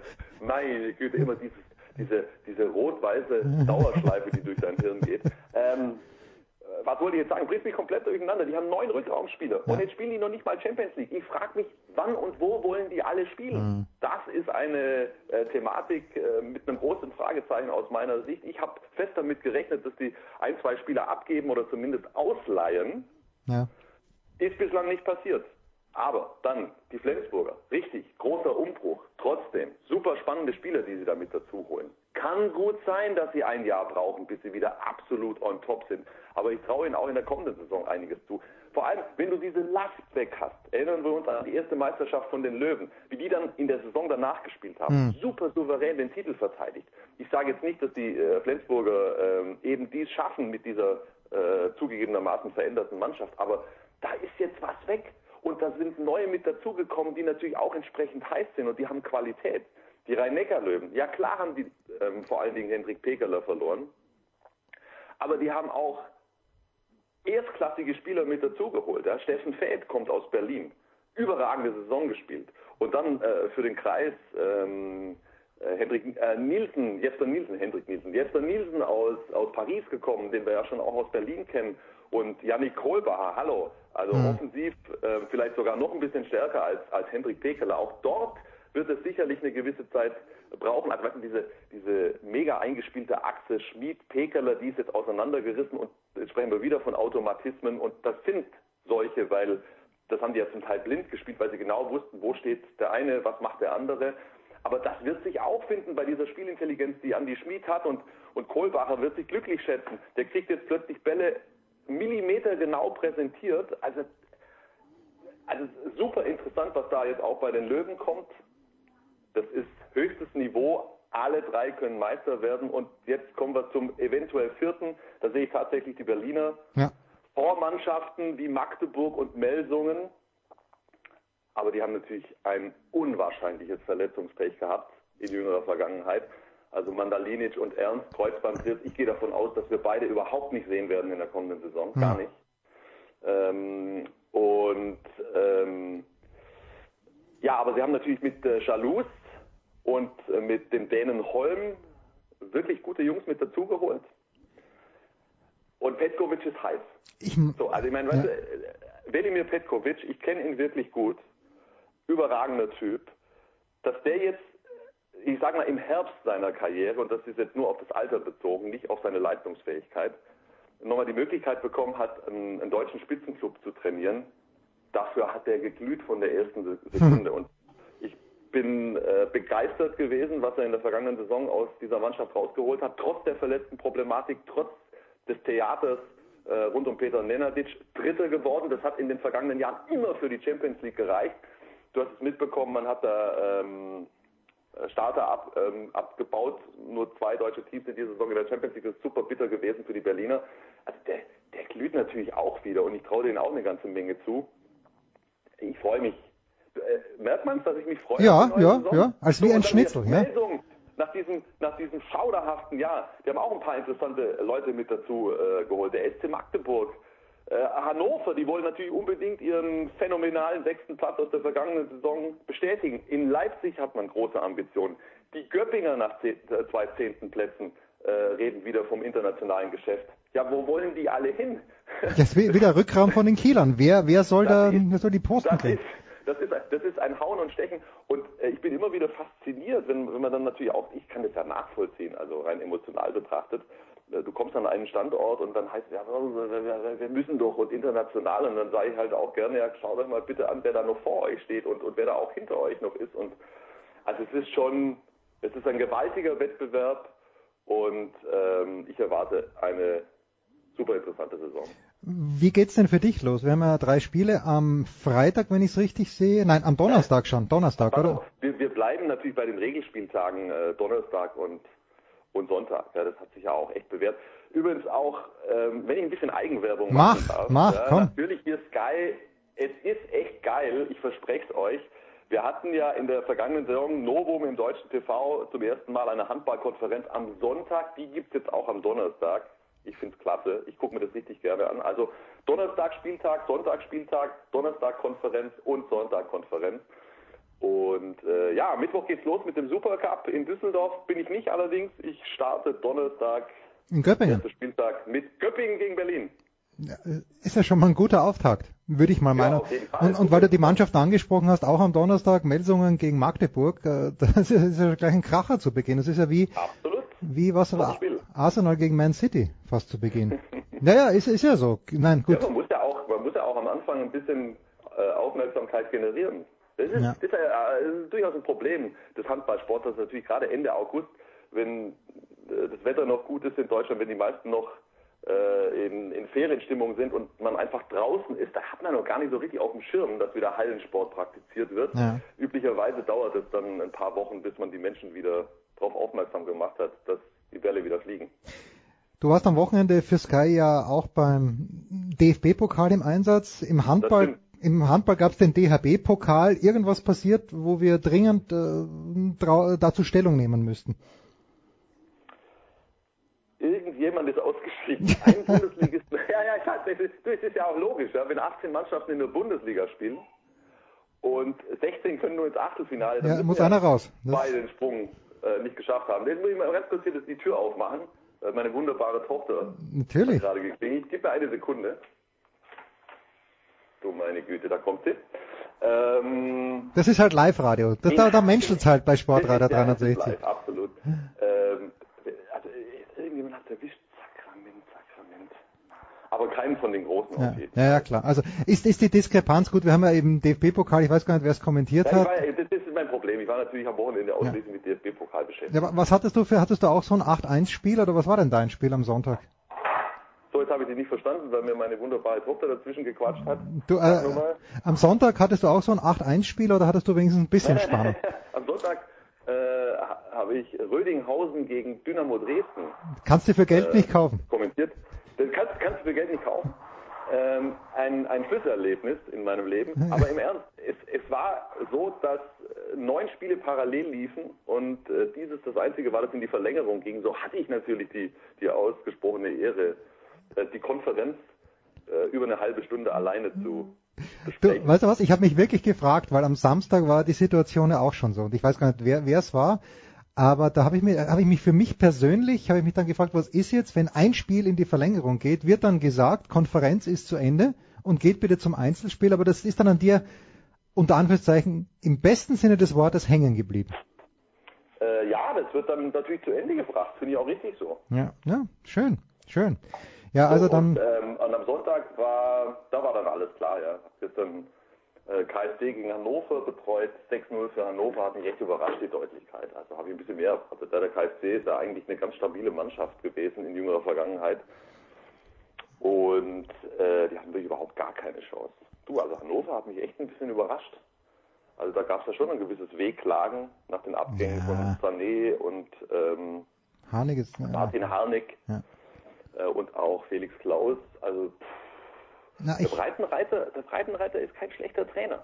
Du, du, du siehst, du siehst immer was. Also du siehst, was der will und, und Hm. die spielen schnell und die haben vorne echt bewegliche, schnelle Leute. Also das ist schon, ja, das ist schon interessant, finde ich. der Glamour-Faktor ist, und vielleicht braucht den braucht es wahrscheinlich nicht in Hannover, aber das ist ein bisschen Dieter Hecking ähnlich. Also für Bayern wird's wird's wahrscheinlich, aber vielleicht will er das gar nicht, der Breitenreiter. Vielleicht ist, es- ist ihm recht, dass er irgendwo in Ruhe arbeiten kann. Ich kenne ihn Ich ja sag nicht. wir müssen jetzt leider hier ähm, Müssen wir, ja, machen wir. zum Ende bringen, weil ich, ich habe jetzt hier ähm, sozusagen meinen äh, Pflichten als, als Vater nach. Mach das bitte. Aber es war mir ein irres Vergnügen, wie immer, lieber Jens. Ich Götzi. hoffe, wir haben das Wesentliche besprochen, oder? Ich denke schon. Also vor allen Dingen dieser, dieser Sprint von Elmar Paulke, ich werde ihn offensiv darauf ansprechen, wenn ich das nächste Mal ihn in meiner Ja, ich, Sendung hab, habe. ich glaube, ich konnte, ich konnte die Bilder nicht adäquat schildern. Es war ein Anblick für Götter. D- Wenn du eh schon bei dieser Luftfeuchtigkeit quasi, äh, du, du röchelst ja von der ersten Sekunde. Und Ja, dann ja. dieser Sprint, er wollte es uns allen zeigen. Und dann diese Ernüchterung, als klar wurde, scheiße, wir sind ja jetzt bei Halbzeit. Das ist, das ist ein schlimmer Moment. Aber frage ihn, ich bin gespannt, ob er sich noch erinnert. Götzi, großartig, kurze Pause, Big Show 370. Bis dann.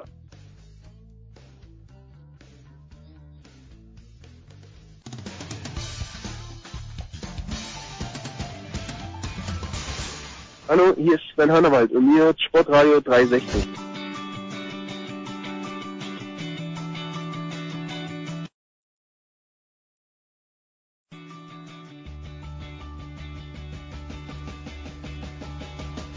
So, Sportradio 360, die Big Show 371. Wir sind zu dritt in München, aber wir sitzen nicht in einem Zimmer. Nicht einmal Christian Nimmervoll und Stefan Ehlen sitzen in einem Zimmer, aber den ganzen Tag haben sie gemeinsam verbracht. Was steht heute noch an, Christian? Grüß dich, Servus Stefan. Christian, gibt's wieder heute das gemeinsame Go-Kart-Fahren am Abend?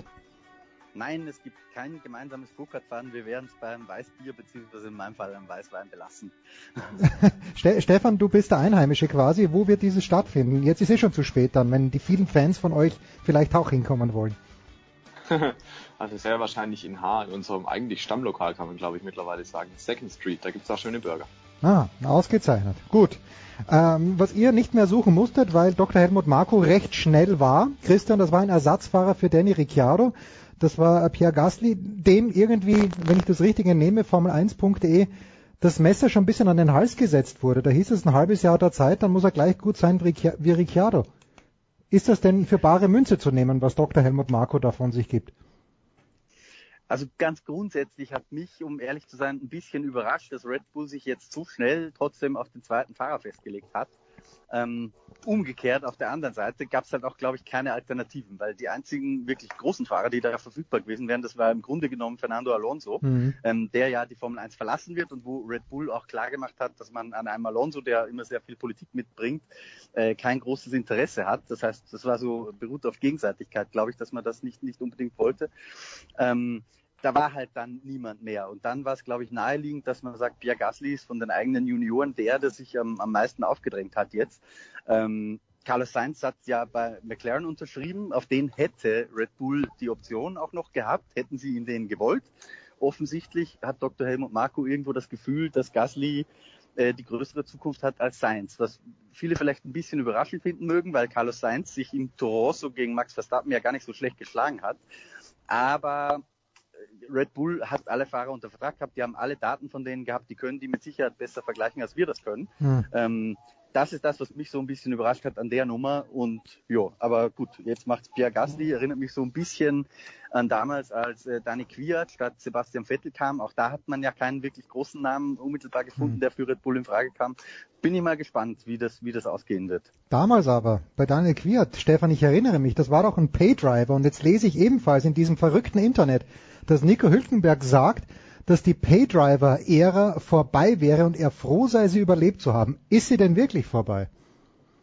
Also ich glaube, Daniel Kwiat war seinerzeit kein richtiger Paydriver. Ah, okay. Der war ja Ich auch dachte, der Papa Bull. Pilot. Ja. Aber der hat natürlich schon eine diverse Mitgift aus Russland auch gekriegt an, äh, an gewissen Fördergeldern, das stimmt schon. Äh, die Paydriver-Ära in der Formel 1, nein, glaube ich nicht, dass die vorbei ist. Ähm, die Situation hält ja nach wie vor an, dass zum Beispiel ein Traditionsteam wie Williams im sportlichen Abstieg begriffen ist und äh, dass da zwei Fahrer momentan im Cockpit sitzen, nämlich Lance Stroll und Sergei Sirotkin, die definitiv hauptsächlich auch damit äh, ihr Cockpit gekriegt haben, weil sie eben Sponsoren Mitgift haben äh, dieser, ja, dieser Faktor Geld, der spielt da definitiv noch eine ganz große Rolle. Oder auch Sergio Perez beispielsweise ist jetzt kein traditioneller, kein klassischer Paydriver, aber Mhm. der hat auch viele Millionen im Rücken. Das ist definitiv eine Hilfe. Pastor Maldonado beispielsweise, der hatte die Millionen von dem Ölkonzern immer dabei. Ähm, mag sein, dass da jetzt einige Paydriver nicht mehr am Start sind, aber dieses Phänomen tritt nach wie vor auf und es wird auch weiter auftreten, solange Teams bereit sind, Fahrer an Bord zu nehmen, nur um des Geldes wegen oder hauptsächlich wegen des Geldes wegen oder auch wegen des Geldes. Und äh, insofern ist die Situation in der Formel 1 nicht gelöst. Ganz im Gegenteil. Du hast ja immer wieder auch die Sache, dass äh, Sponsoren abspringen. Bei Williams zum Beispiel steigt Ende des Jahres der Hauptsponsor aus. Das heißt, Mhm. die brauchen dringend wieder neues Geld. Und da kann ich mir nicht vorstellen, dass man das anders lösen wird als durch Paydriver. Es, Paydriver an sich müssen ja auch grundsätzlich nichts Schlechtes sein. Die Jungs können ja alle Auto fahren. Ja. Ähm, denen haftet halt immer nur der Ruf an, ja, andere haben es nicht geschafft, die hätten mehr Talent gehabt und diejenigen, die jetzt drin sitzen, die sind halt nur wegen den Millionen da. Stimmt wahrscheinlich auch nur zum Teil. Fernando ich glaube, Jens, Ja, darf, darf ich Ja, kurz noch bitte. mein, mein Senf dazu abgeben? Äh, Ich, ich glaube, dass so ein bisschen die Ära tatsächlich zu Ende geht, wo ein Paydriver mit Geld in die Formel 1 kommt, der wirklich gar nichts kann.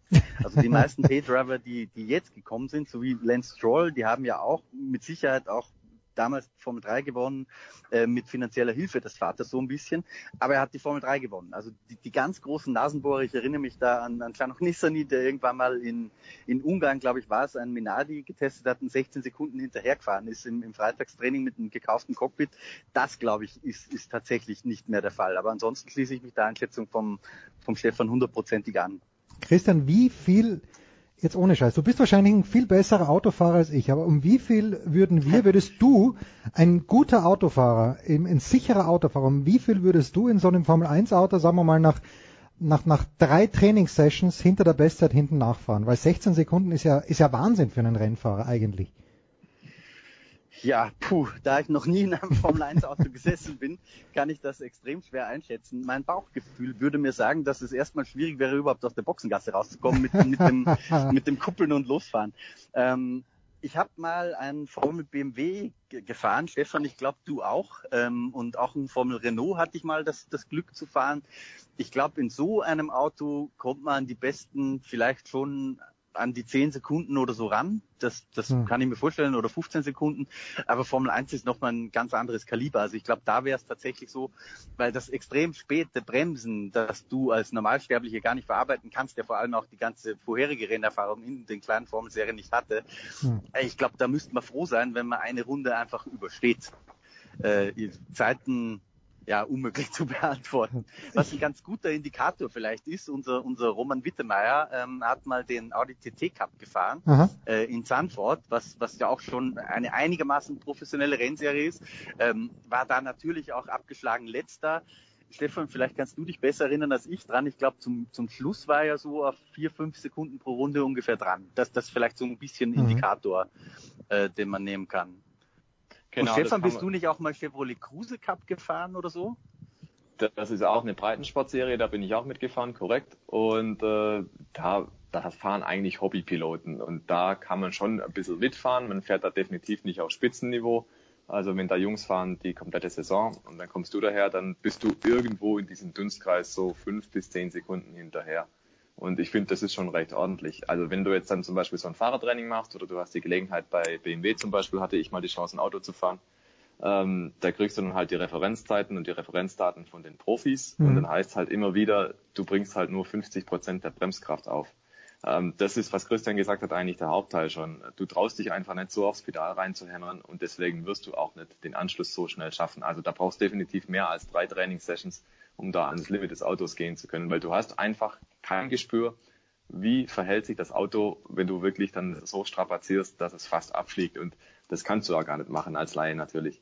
Und äh, deswegen, also die, die Erfahrung, der Vorteil von Hunderten von Tausenden Testkilometern, den holst du nicht auf innerhalb von so wenig Zeit, schon gar nicht auf hohem Niveau. Also das war mir natürlich nicht bewusst, dass die volle Kanne dann ins, ins Bremspedal reintreten. Nicht so wie wir im Straßenverkehr mit viel Gefühl, sondern mit aller Macht. Gefühl und Macht zusammen. Eine Geschichte noch, Fernando Alonso. Christian, wir haben, du hast ihn vorhin auch angesprochen. Das eine ist die Politik.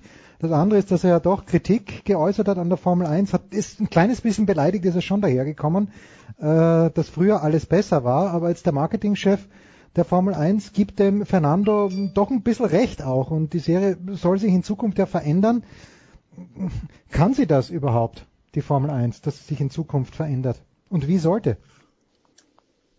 Also erstmal widerspreche ich, und das ist letztendlich immer ein ganz subjektives Ding, aber ich finde die Formel 1 momentan gar nicht so langweilig. Ich habe ja auch das, das Privileg gehabt, in Anführungsstrichen, weil meine Hand eingegipst war, dass ich äh, die Grand Prix von Ungarn und Hockenheim äh, tatsächlich mal zum ersten Mal seit fast 20 Jahren äh, wieder rein aus der Fanperspektive gesehen okay. habe. Äh, und mir wurde da jetzt nicht langweilig. Moment, Moment, also, Christian, was ist passiert? Das, das müssen wir jetzt aufklären. Warum war deine Hand eingegipst? Äh, bei mir ist auf der, auf der Baustelle, wir haben ein Gerüst abgebaut und da ist ah, ja. so ein Eisenverbindungsstück aus ungefähr vier Metern Höhe auf meine rechte Hand gefallen und das war relativ schweres Ding ähm, und da hatte ich dann halt eine Sehnenverletzung. Deswegen okay. sehr, sehr blöd, wenn man einen tippenden Beruf hat. Nee, aber tatsächlich, also ich finde eigentlich, dass die Formel 1 momentan äh, erstens ganz, ganz okay Racing abliefert und auch, dass dieser Zweikampf Hamilton, Vettel, Mercedes, Ferrari, das sind große Marken. Es gibt auch ein bisschen Geschichten her. Also ich finde die Formel 1 nicht grundsätzlich langweilig. Eine Sache stimme ich zu, nämlich, dass, glaube ich, Alonso trotz allem so ein bisschen beleidigt ist, weil auch wenn er das jetzt so verkauft, ist dieser Abgang aus der Formel 1, mhm. und er sagt ja auch, dass der nicht zwangsläufig endgültig sein muss, ähm, der hatte, das war natürlich nicht aus freien Stücken. Also er hätte natürlich, wahrscheinlich hätte er das gewollt bei McLaren weiterfahren können, aber wozu tut sich ein zweimaliger Weltmeister äh, an, auf vielleicht den Langstrecken-WM-Titel zu verzichten, äh, wenn, wenn er Fünfter oder Sechster in Melbourne werden kann, im besten Fall. Da, mhm. da hat er, glaube ich, einfach keine Lust mehr drauf gehabt. Ähm, aber bessere Optionen, wo er wirklich Rennen gewinnen kann und nochmal was erreichen kann, die hatte er einfach nicht, weil er eben aufgrund seiner Politik, die er gemacht hat in der Vergangenheit, wirklich ein bisschen verbrannte Erde hinterlassen hat. Bei Mercedes zum Beispiel äh, wurde mir mal gesagt, solange Dieter Zettchen da Vorstand ist, wird Fernando Alonso sicher nie passieren, weil da hat man ihm die McLaren-Geschichte mit dieser äh, Spionage, äh, mit diesem Spionageskandal nie verziehen, wo mhm. er ja mit seinen Hinweisen maßgeblich dazu beigetragen hat, dass McLaren Mercedes damals diese 100.000, äh, 100.000 sage ich, Schön 100 Millionen Dollar Strafe ja. bezahlt hat. Also da hat er viel verbrannte Erde hinterlassen und so gingen ihm jetzt die Möglichkeiten aus, die er hatte, wirklich in ein Siegerauto zu steigen, weil niemand, niemand zweifelt an seinem fahrerischen Können. Hm. Das ist, glaube ich, gar nicht das Problem. Aber der, der Mensch Fernando Alonso, den wollte man, glaube ich, einfach nicht mehr haben. Und dann ist für mich aus, aus seiner subjektiven Perspektive nachvollziehbar, dass er sagt, so, in der Formel 1 kann ich eh nichts mehr erreichen. Jetzt fahre ich lieber IndyCar, weil er will ja unbedingt diese Triple Crown gewinnen. Äh, Le Mans und Grand Prix von Monaco, das hat er schon. Äh, Indy 500, das fehlt ihm noch. Und darauf wird er sich jetzt konzentrieren. Ähm, sollte aus irgendwelchen Gründen, die ich mir momentan nicht vorstellen kann, äh, wieder eine Tür in der Formel 1 aufgehen beim Auto, mit dem er vielleicht gewinnen kann, äh, dann glaube ich auch, dass wir ihn in der Formel 1 nochmal sehen werden. Ähm, aber bei den drei aktuellen Top-Teams ist es nicht der Fall. Möglich wäre es vielleicht, wenn Renault äh, sich irgendwie an die Spitze arbeitet, weil da ist man einem Fernando Alonso gegenüber, glaube ich, noch relativ aufgeschlossen. Aber ich fürchte, es wird schwierig für ihn, nochmal in die Formel 1 zurückzukehren. Da hat er kein zu, zu den Bedingungen, die er sich wünscht zumindest. Da hat er kein Schlachtfeld hinterlassen. Stefan, äh, wir fahren jetzt, und es wird überhaupt nicht mehr darüber gesprochen, aber seit Beginn des Jahres mit diesem Halo, und da hieß es aber, wenn ich mich richtig erinnere, dass es möglicherweise in der Eau Rouge ganz wahnsinnige Probleme geben könnte, weil die Fahrer dann nichts mehr sehen. Hat sich dieses, und damit kommen wir noch ganz schnell natürlich auf den bevorstehenden großen Preis von Belgien am Sonntag, eigentlich mein Lieblingsrennen, was, äh, was die Strecke angeht. Hat sich dieses Problem, dieses Thema, das man in der Eau Rouge nicht sieht, im Wohlgefallen aufgelöst? Ist das, über, ist das überhaupt noch ein Thema? Also ganz grundsätzlich hat man ja in den Jahren vor der Einführung von Halo auch in Spa getestet, aus genau dem Grund, weil es da eben so viele Höhenunterschiede gibt. Und mittlerweile ist Halo tatsächlich gar kein Thema mehr, dass man wirklich großartig drüber spricht, weil die Fahrer, glaube ich, schauen einfach durch. Und äh, inzwischen hat sich das Auge ja von uns auch dran gewöhnt, dass man das gar nicht mehr als, als störend wahrnimmt oder als besonders oder als anders. Ähm, tatsächlich glaube ich mittlerweile ist es einfach so, die fahren da einfach ihren Stiefel und ja, die Sicht nach oben ist tatsächlich ein bisschen behindert, wenn du da in diese Senke reinfährst. Aber äh, es ist jetzt nicht so, dass die deswegen nicht mehr Auto fahren können. Es ist ja auch nach wie vor so, dass du links und rechts vorbeischauen kannst. und die Fahrer schauen ohnehin eher nach unten und nicht nach oben. Also die schauen eher auf ihre Vorderräder. Hm. Sehr viel mehr sehen sie da eh nicht. Und äh, die werden den Blick jetzt nicht unbedingt nach oben richten müssen. Also ich glaube auch, es ist ein Stück weit Gewohnheit. Die meisten fahren ja schon seit einigen Jahren in Spa. So viel hat sich die Strecke nicht verändert. Die Autos sind jetzt im Vergleich zum vergangenen Jahr auch nicht äh, explizit schneller geworden. Äh, insofern, das wird Business sein as usual. Da glaube ich kaum, dass da irgendwie eine Behinderung äh, besteht und dass da Halo jetzt der große Hebelschuh sein wird in Spa. Ich glaube, wir sehen ein tolles Sparrennen. Ich glaube, die Spannung ist auch wieder da. Äh, ich glaube, Sebastian Vettel hat noch ein paar Hausaufgaben zu erledigen. Insofern schaue ich dem ähnlich freudig und vorfreudig entgegen wie du, Jens. Ja, ja, und äh, letzte Frage noch, Christian, ist aber doch eine Mercedes-Strecke trotz allem. Haus, Hausaufgaben hin oder her? Das würde man meinen, wenn man die Maßstäbe der letzten Jahre anlegt, wo es ja immer hieß, Mercedes hat viel Motorenpower und ist auf diesen Strecken dann auch entsprechend konkurrenzfähig. Dieses Jahr wäre ich da vorsichtig mit solchen Prognosen, ähm, mhm. weil wir haben gesehen, dass Ferrari im, im Motorenbereich einen Riesensprung gemacht hat und die, die letzten Kommentare, die man so gehört hat von Beobachtern, von Beteiligten selbst, von Fahrern, äh, war, dass da Ferrari tatsächlich am Mercedes vorbeigezogen ist. Von daher glaube ich nicht, dass das, um es Österreich zu sagen, Agmade Wiesen ist äh, für Mercedes. Ähm, es wird mit Sicherheit ein bisschen davon abhängen, wie so oft in dieser Saison, wer die letzten Wochen, da war ja Sommerpause, aber nichtsdestotrotz war auch ein bisschen Arbeit erlaubt außerhalb dieser zwei Wochen, wo wirklich äh, Shutdown war, ähm, wer die besseren Updates bringt. Ich glaube, mhm. daran, daran wird es hängen. Äh, auch im Monza ganz ähnlich. Äh, letztes Jahr noch hätte ich gesagt, Bank, Mercedes äh, mit Sicherheit auf Pole. Ich glaube, das ist dieses Jahr wird das spannender. Ich sehe sogar eher, wenn sich der Trend der letzten Rennen verfestigt, eher Sebastian Vettel da äh, auf Kurs, dass, dass er Chancen hat, diese beiden Rennen zu gewinnen. Nur immer dann, wenn ich dieses Jahr geglaubt habe, jetzt fängt so ein Trend sich an zu verfestigen, ist es eigentlich genau andersrum gekommen. Ja, äh, im Monza wäre es vielleicht äh, noch lieber, wenn die Tifosi dann in Italien komplett ausüben. Fantastisch. Wir wissen, was ihr beide macht an diesem Wochenende. Stefan Ehlen, motorsport.com und Christian Nimmervoll, Formel1.de. Dankeschön, Herrschaften. The Voice ist im wohlverdienten Urlaub. Äh, ich mache mich auf zu den US Open. Christoph, äh, Christian, ganz schnell noch, Dominik Thiem, äh, wie optimistisch äh, bist du, was den Auftritt unserer, unserer Nummer eins angeht? Ja, nach den letzten Ergebnissen nicht so optimistisch. Ja. äh, schauen wir mal, dass das mit dem Masters klappt dieses Jahr. Ich glaube, dass das ist ja. schon genug ambitioniert momentan. Das würde ich auch meinen. Sehr heikle Geschichte. Dominik im Moment, glaube ich, noch siebter im Race, aber es ist relativ knapp. Dankeschön, Christian Immervoll. Danke, Stefan Ehlen. Kurze Pause. Dann geht's ja weiter in der Big Show 370.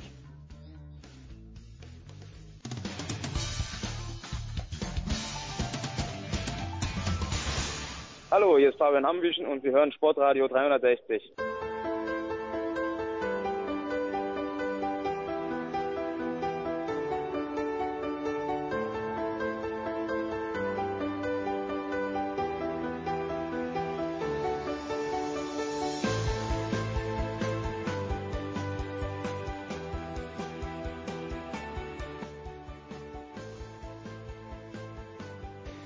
Ja, weiter geht's in der Big Show 370 und dieser Mann kann alles. Zumindest wegmoderieren. Ich weiß nicht, wie gut er am Rad sitzt, ich weiß nicht, wie gut er Tennis spielt und wie gut er den Ball im Tor unterbringt. Wahrscheinlich war er derjenige, der für den gebrochenen Finger von Thomas äh, Wagner verantwortlich ist, weil die Kugel so aufs Tor gezimmert hat, dass Wagner der Finger abgebrochen ist. Aber die Rede ist natürlich von Marcel Meinert. Servus Marcello. Servus, nein, ganz gewiss, ganz gewiss nicht. Ich rede nur drüber. Das, das reicht völlig aus bei allen Geschichten. Ja, aber du bist äh, umfassend gebildet und äh, wir machen mit dir, für dich zumindest, bei Sportradio 3 ein ganz neues Kapitel auf, nämlich die Deutschland-Rundfahrt, die von dir begleitet werden wird. In welcher Art und Weise, Marcel, und wann geht's los?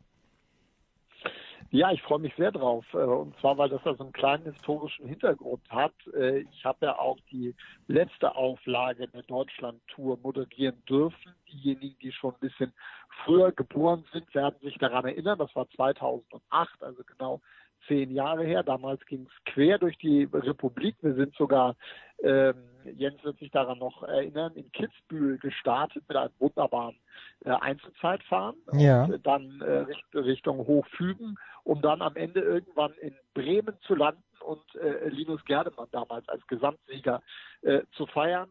Danach ist dieses äh, Projekt ja aufgrund verschiedener äh, Umstände, die wir alle kennen, die sich mit dem, mit dem Radsport äh, beschäftigen, äh, untergegangen und soll jetzt wieder zu neuem Leben erweckt werden. Ähm, noch nicht ganz mit der Dimension, die es damals hatte. Ich glaube, damals hatten wir sieben oder acht Etappen, bin mir gar nicht mehr ganz sicher. Und ähm, fangen jetzt an mit einem Rennen über vier Tage, mhm. das am Donnerstag in Koblenz startet. Äh, offizieller Startschuss ist allerdings bereits am äh, Mittwoch die Teampräsentation. Ähm, da wird es sehr schöne Bilder geben. Also wenn das der ein oder andere, äh, wenn er das jetzt äh, hört, nochmal nachgucken will, unmittelbar am deutschen Eck. Die Fahrer kommen da mit der Seilbahn an. Also ich mhm. bin äh, gespannt, was das da für eine Veranstaltung wird. Und dann geht's am Donnerstag erste Etappe von Koblenz Richtung Bonn, dann weiter zweite Etappe Richtung Trier, landen dann am Samstag in Merzig in, in Saarland, um dann äh, die Rundfahrt in Stuttgart zu beschließen, vor hoffentlich großer Kulisse auf der Strecke, auf der damals auch die Radweltmeisterschaften in Stuttgart stattfanden. Das ist ja auch schon ein paar Jahre her, aber äh, Organisation und Kurs sind da noch etabliert. Also da greift man quasi auf äh, ja, alteingesessene Strukturen zurück. Und ich werde wie, wie damals also ein bisschen moderieren bei der Teampräsentation werde mhm. dann vor allen Dingen im Ziel sein. Also in Bonn, Trier, Merzig, Stuttgart, da das, das Rahmenprogramm ein bisschen begleiten. Ähm, die, die Geschichten, die dort für den Nachwuchs äh, passieren. Das sind immer super lustige Geschichten mit den Laufradrennen für die Kleinen, mit Jedermannrennen. In Stuttgart, in Merzig ist dann noch ein Newcomer-Rennen und so ab zwei Stunden bevor die Profis dann äh, einkommen, haben wir dann auch äh, das, das Fernsehsignal äh, von der Strecke. Wird ja, ja live übertragen, sowohl ähm, in ARD, ZDF am Wochenende, zuvor in den dritten Programm. Ich glaube, Eurosport ähm, ist auch mit dabei. Also da gibt's gibt's einiges zu sehen und dann informieren wir da, äh, ich zusammen mit dem Kollegen, mit dem ich das vor, vor zehn Jahren gemacht habe, dann äh, über den Rennverlauf und äh, ja, sind gespannt, wie sich, äh, äh, wie das dann vor allen Dingen auch bei den Leuten dann ankommt. Also ich erinnere mich jetzt wieder, Brühwarm, wo du das erwähnt hast. Ich war damals sogar wirklich in Kitzbühel bei diesem äh, Einzelzeitfahren und wir sind da, da war ein Kumpel von mir dabei, der den Linus Gerdemann lustigerweise gut kannte und da durften wir mit so einem Begleitfahrzeug mitfahren hinter den Jungs und ich kenne mich ein bisschen aus in Kitzbühel, ja. zumindest dort. Und da hat man mal gesehen, mit was für einem, das war nur ein sehr, sehr kurzes, das waren glaube ich drei das oder vier genau, Kilometer. Das war Prolog quasi. Ja, also genau, es war drei, vier Kilometer vom, vom, vom See quasi in den Ort hinein. Ich stand damals draußen am See da auf der Bühne und habe da äh, ja jeden Fahrer quasi einzeln da losgebrüllt. Ja, genau so. Und damals warst du mir noch nicht bekannt, Marcello, weil sonst hätte ich natürlich sofort. Äh, aber Skandalös. die sind am Schwarzsee losgefahren und ich weiß noch, weil das, das war der Björn Lose, ein guter Kumpel von mir und der kannte, weil der bei T-Mobile gearbeitet hat, den Gerdemann ganz gut. Und ja, da haben wir so ein bisschen ja. geplaudert, sind nachgefahren. Absolut eher auch die Enge, durch die die da gefahren sind. Gut, waren Einzelzeitfahren, aber trotzdem ganz, ganz starke Geschichte. Und ähm, ja, war, war schön, schönes Tempo.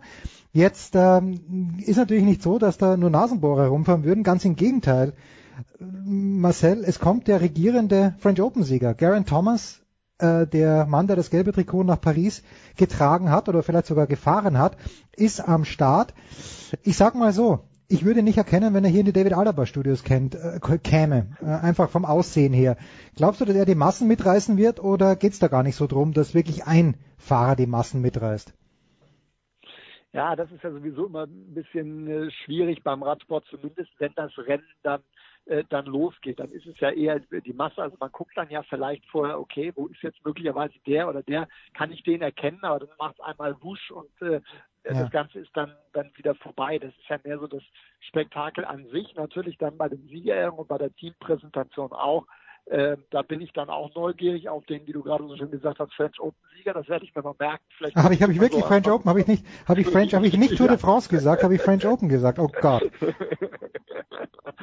Würde mich mal interessieren, wie das, wie das ankommt. Nein, den, den äh, Jaron Thomas, äh, den kenne ich auch noch von der von der Bayern-Rundfahrt damals, die er zweimal gewonnen hat im Übrigen.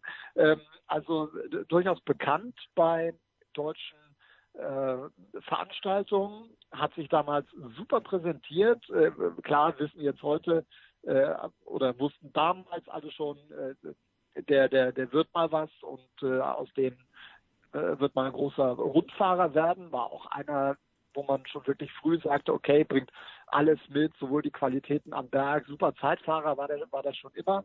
Ähm, sehr bescheidener Typ, kein Lautsprecher. Ja. Das ist jetzt sicherlich keiner, mit dem man den, den Radsport irgendwie bunt und groß und, und, und grell kriegt.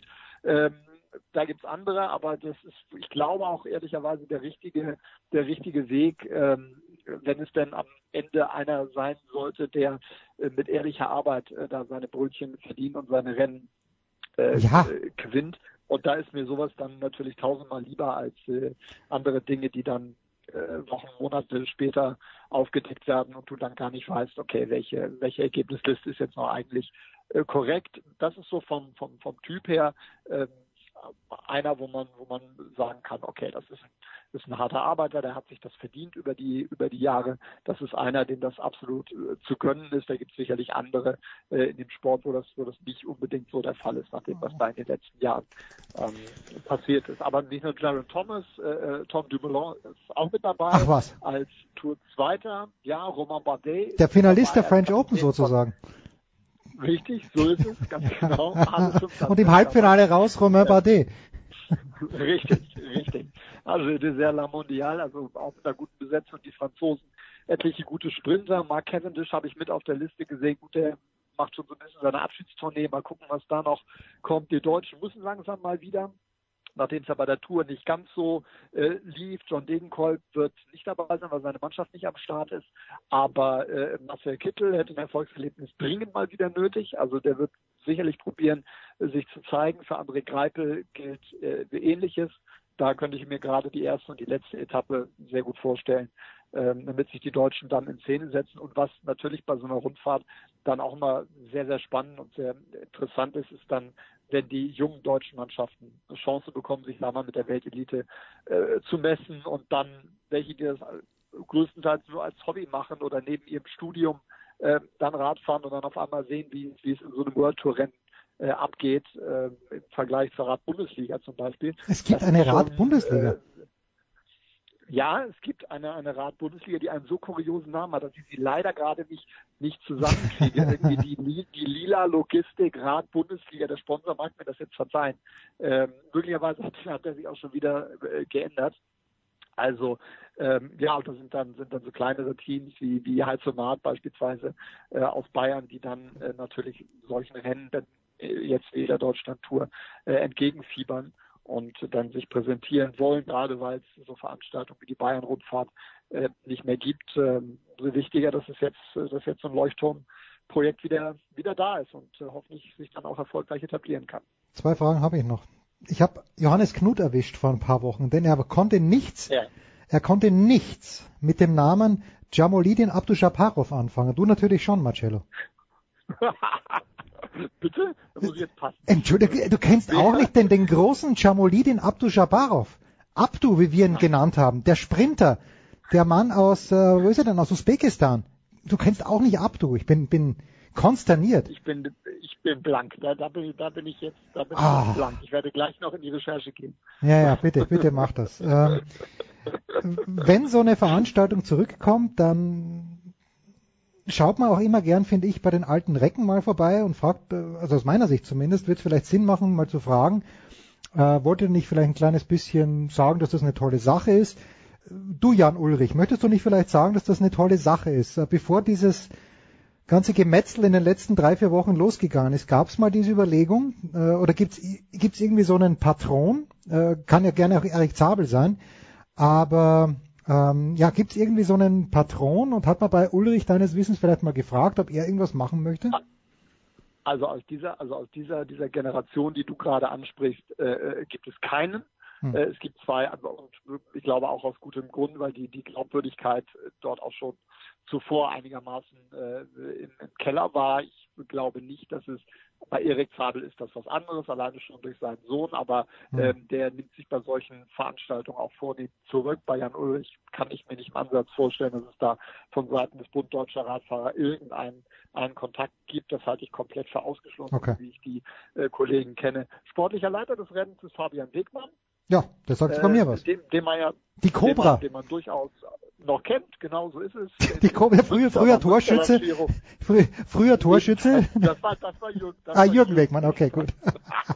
Aber die Cobra auf dem Rad, das finde ich Ja. ganz. Okay. Ja. Das werde ich ihm mal vorschlagen morgen. Mal Sag- gucken. Und Fabian Wiegmann und dann freue ich mich auch, dass gerade für diese Nachwuchsgeschichten äh, Jens Vogt mit dabei ist. Oh. Das ist, ist natürlich auch immer ein sehr eloquenter Gesprächspartner und der wird, wird da jeden Tag äh, mit mir dann so ein bisschen bei den, bei den Youngstern sein und diese Sprintrennen so ein bisschen mit begleiten, die wir da auf der Zielgerade jeweils haben. Ich glaube, da wird es den einen oder anderen äh, sehr, sehr, sehr, sehr netten Plausch geben. Äh, freue mich sehr, dass der dem Radsport noch verbunden ist. Also das sind so zwei Frontmänner, möchte ich mal sagen, der Veranstaltung. Jens Vogt, der ist eloquent, das ist ein guter Typ. Ähm, der, der hat auch immer wieder Etappen bei der, ich war immer wieder, ich weiß nicht, wie viel er wirklich gewonnen hat, bei der Tour de France war er immer wieder gut. Richtig. Mal für einen Ja. gei- geilen Ausreißversuch.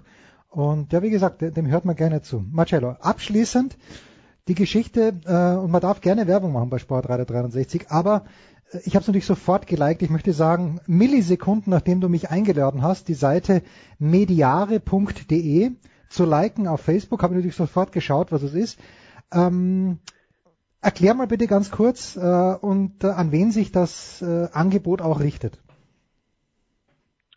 Ähm, also mit ähm, bei Mediare wollen wir im Grundsatz äh, Medienseminare anbieten für für für alle, die äh, ja entweder in der Welt, der Medien arbeiten, an Journalisten, an diejenigen, die erst noch dabei sein wollen, Studenten, an welche, die sich orientieren wollen äh, im Job. Wir bieten eine eine breite Palette an Eintagesseminaren an zu, wie wir finden, verhältnismäßig günstigen Preisen. Unser Impuls vor, vor einiger Zeit war, dass es doch äh, nicht sein kann, dass man für, für unnütz lange dreitägige Seminare vierstellige Preise bezahlt und gedacht, das muss auch deutlich günstiger und vor allen Dingen auch in einer kürzeren Zeit äh, machbar sein. Hm. Jetzt äh, bieten wir an drei Stunden in Düsseldorf, Köln und München Seminare an. Ich mache beispielsweise was zum, zum Komplex Fußballkommentar.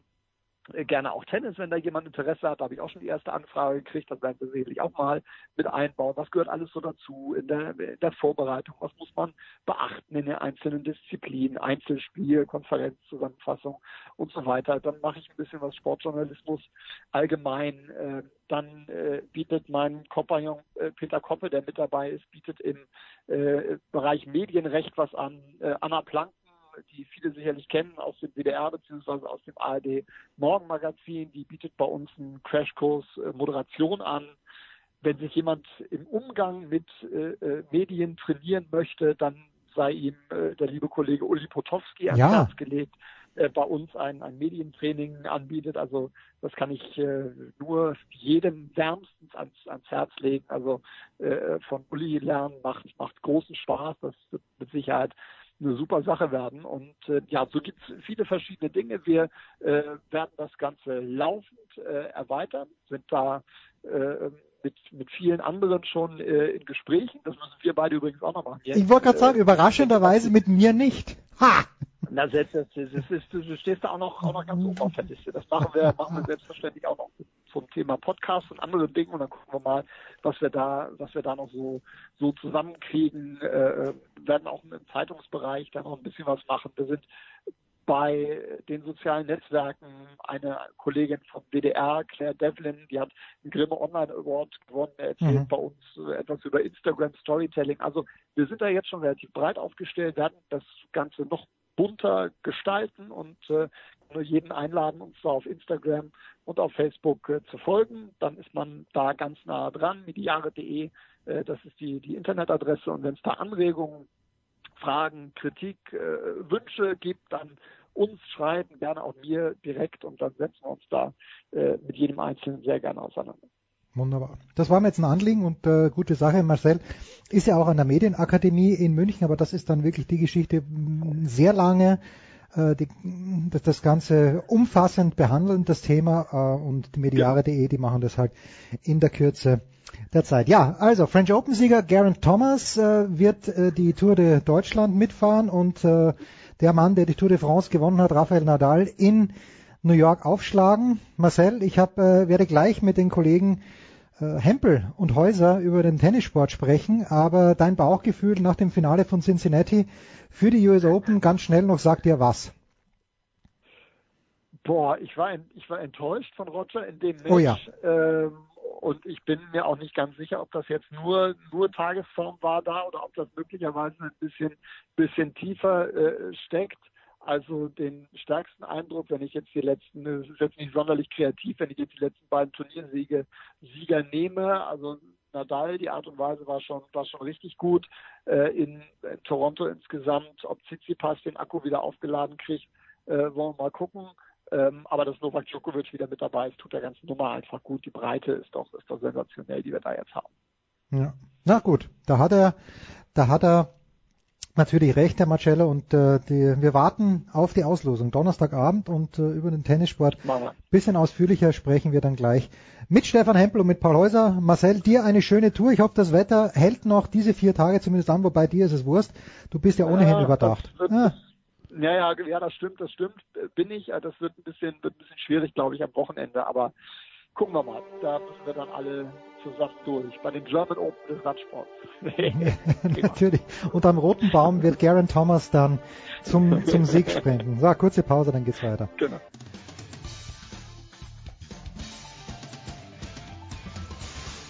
Ja, hallo, hier ist Josef Haber. Auch wenn Sie mich nicht kennen, Sie kennen sicher Sportradio 360 bleiben Sie dran, wechseln Sie jetzt nicht den Kanal, schrauben Sie nicht am Radio rum oder am Computer, wo auch immer das gesendet wird. Sie hören genau das Richtige, verstellen Sie nur mehr die Lautstärke.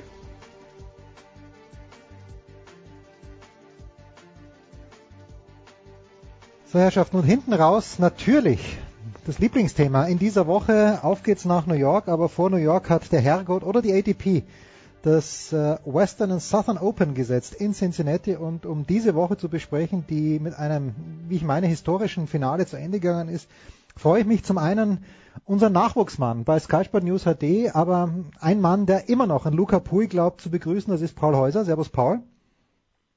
Servus, grüß euch. Und dann Stefan Hempel, der die ganze Woche natürlich auch für Sky begleitet hat. Servus Stefan. Hallo in die Runde, servus.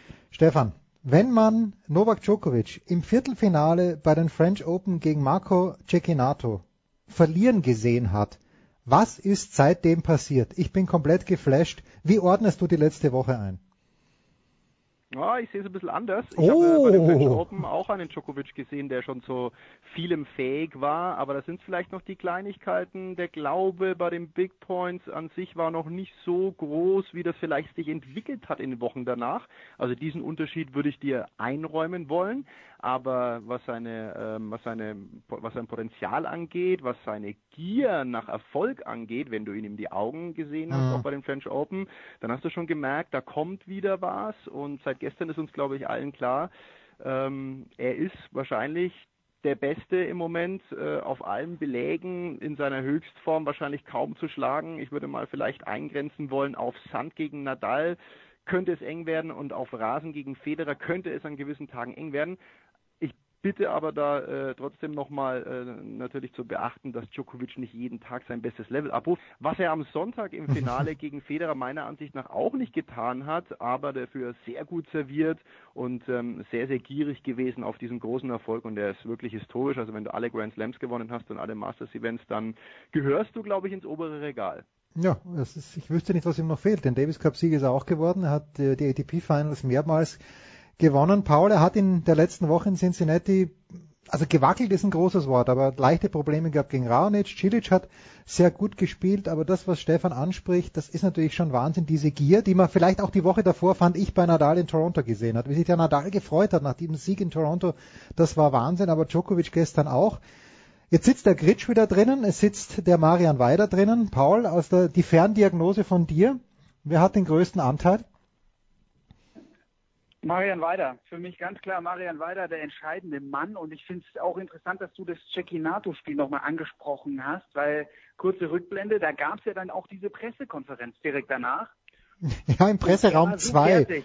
Im Presseraum 2. Genau, da ist er, da ist er in den falschen äh, Presseraum gegangen irgendwie. Das war ja auch die Geschichte. Viel zu, viel zu klein für so eine Djokovic-Pressekonferenz. Äh. Und hat das Kuriose, dass er dann auch gesagt hat, ja, ich weiß noch gar nicht, ich bin jetzt erstmal so fertig, ich weiß noch gar nicht, ob ich Wimbledon spielen werde. Und ich habe es jetzt äh, heute dann auch nochmal von in einem ATP-Podcast gehört, da äh, waren dann auch gleich ein paar Journalisten bei Marian Weider und haben nachgefragt, ja, was ist denn los mit dem äh, Joker? Der Nole hatte äh, gerade gesagt, er weiß nicht, ob er Wimbledon spielen wird, ob er es überhaupt spielen möchte. Und dann hat der Marian Weider gesagt, ganz, ganz ruhig, ruhig bleiben. Der wird Wimbledon spielen und er wird, er wird dann schon wieder in guter Form sein. Also der hat schon gespürt, was, der kennt ja Novak Djokovic wie, wie kein anderer, was in ihm drin steckt, wie nah dran er schon bei den French Open war, an einem, an einem guten Level. Ich finde, da war er schon noch sehr, sehr, sehr weit weg äh, von der, von dieser Dominanz von früher natürlich. Aber Wimbledon dann natürlich, also vorher da schon, muss man auch dazu sagen, Queens natürlich ein ganz starkes Turnier und dann Wimbledon. Unglaublich, wenn du dann in Wimbledon deinen ersten Turniersieg feiern kannst seit dem Comeback und jetzt Cincinnati Turniersieg Nummer zwei. Also da hat er sich jetzt schon zwei äh, ganz besondere Spots ausgesucht. Jetzt Golden Masters oder wie hieß es? Pokémon, Pokémon, Nole Slam. Und das, äh, das am Sonntag gegen Federer, das hat jetzt schon sehr, sehr stark an den ganz alten Novak Djokovic erinnert, wie er da in den Rallyes den Federer dominiert hat. Also sobald der Ball im Spiel war, hatte ich irgendwie das Gefühl, oh, oh, Federer kommt nicht durch, durch die Verteidigung von Djokovic. Da kommt ja alles wieder zurück und alles mit einer sehr, sehr guten Länge. Und Federer will unbedingt das Besondere erzwingen, weil er einfach spürt, oh Mist, dieser Joker, der, der ähm, ist so präsent, so da. Und ich, ich komme nicht durch. Und deswegen ist er für mich jetzt auch der Top-Favorit bei den US Open. Achtung, Paul, er Stefan. Hat wieder diese Ausstrahlung. Naja, hat die Ausstrahlung, aber Stefan, die Statistik der letzten Jahre, ich habe mich da, da ein kleines bisschen mit auseinandergesetzt. Andy Roddick 2003, dann zweimal Roger Federer und letztmals äh, Rafael Nadal 2013 als Cincinnati-Sieger, dann auch Sieger der US Open. Du sagst, Djokovic bester Spieler im Moment. Äh, die Einschränkung Sand gibt's nicht und Rasen auch nicht. Das heißt, äh, Stefan, auch für dich der große Favorit oder sagen wir mal andersrum gefragt, wie wichtig ist die Auslosung für dich? Wenn er in den oberen Ast reinkommt, auf Nadal Ast ist Halbfinale, ist das eine Einschränkung für dich oder ist es komplett egal, wo Djokovic hingelost wird? Völlig egal, wo hingelost wird. Also ähm, er ist für mich ähm, wirklich ähm, der Beste und nochmal, also er ist der Beste an seinem besten Tag sowieso, aber er ist halt auch in der Lage, gegen kleinere Namen auch mal rauszugehen, weil er eben dann von seinem Level auch extrem viel einbüßen kann. Also ich habe die letzten Wochen auch Matches von ihm gesehen, die er glücklich gewann. Da bin ich komplett bei ihr gegen Leute, die waren außerhalb der Top 100 mhm. ähm, und hat er gerade noch so die Kurve gekratzt. Also da war einiges dabei. Aber das ist Djokovic. Djokovic ähm, ist nicht unbedingt derjenige, der wie Nadal immer das gleiche Niveau anbieten kann. Das ist einer, der lebt die Matches ganz anders als ein Rafael Nadal. Der kann sich auch mal einem schlechteren Level anpassen und dann ein bisschen rumzwackeln über drei Sätze gegen einen außerhalb der Top 100. Das gibt's bei Djokovic. Aber er wenn er nicht. gegen Federer spielt ja. oder gegen Nadal spielt, dann ist er ein anderer Djokovic und dann ist er das Level, also dann kann er sein Level so extrem anheben, dass er da auch wieder konkurrenzfähig ist. Und ich muss ganz ehrlich sagen, ich habe ihn jetzt sehr oft kommentiert in den, in den letzten äh, oder in der letzten Woche, ja, muss ich ja sagen. Ähm, er hat äh, teilweise Matches gehabt, da war er eigentlich schon fast am, am rausgehen.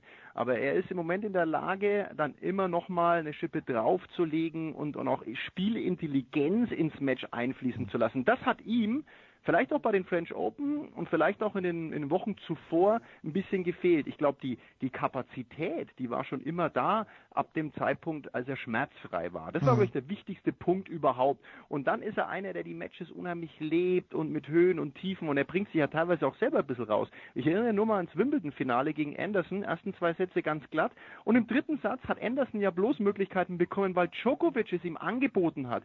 Der Djokovic ist einer, der gerne auch nochmal sich selber prüfen will hm. und, und die Tür nochmal aufmacht und sagt, hey Gegner, komm nochmal rein, schau nochmal, was du machen kannst und dann muss ich mich damit auseinandersetzen. Also er hat ja auch einen Schläger zerhackt letzte Woche in super. Cincinnati. Hat mir super das gefallen. Einer, der, ja, der hat, der hat alles. Der hat alles.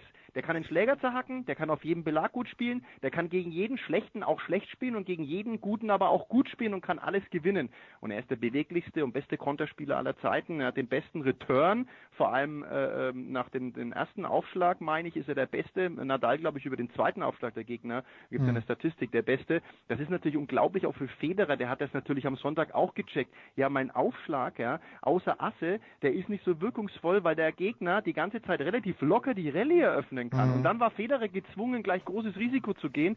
Und ich habe das einen Eindruck gehabt, dass, dass Federer sich in diesem Finale frühzeitig damit abgefunden hat, dass es heute wahrscheinlich nicht reichen wird. Nicht, dass er sagt, okay, ich, ich spiele es nicht bis zum Ende durch auf, auf meinem Level oder, oder versuche nicht alles. Aber er hat relativ schnell erkannt, heute wird es, glaube ich, ganz dünnes Eis für mich. Das, das hat man dem Match, glaube ich, schon ablesen können.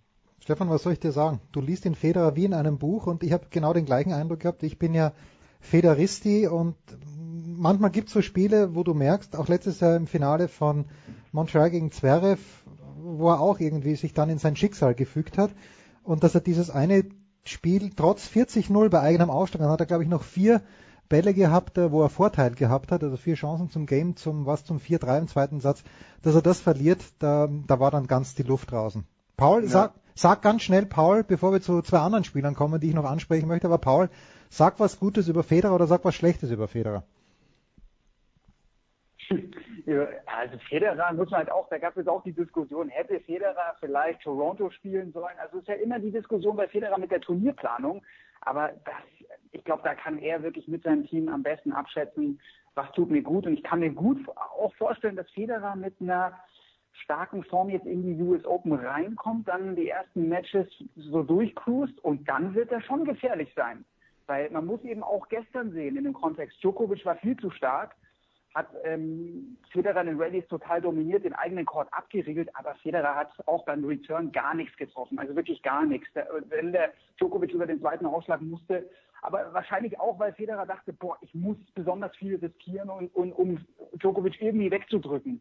Und dann hat er sich ein paar Mal mit dem Aufschlag noch gerettet, sonst wäre das Spiel, boah, sonst wäre das Spiel äh, ziemlich bitter für, für Federer ausgegangen, vielleicht sogar 6-2, 6-2, sowas. Und da hat er sich ein paar Mal noch retten können. Aber wenn er angeknipst ist, dann wissen wir alle, zu was er imstande ist. Er wäre jetzt bei mir, Favoriten wären ganz klar Djokovic und dann Nadal. Und dann wäre er eigentlich erst an drei oder eher sogar an Position vier. Da würde ich Del Potro sogar noch stärker oh, einschätzen. Ich auch. Aber mit, das Entscheidende ist, wo landet Djokovic bei der Auslosung? Ja, sagte Weil Stefan. Nadal, sagt, Nadal, die, Nadal die 1, Federer die 2.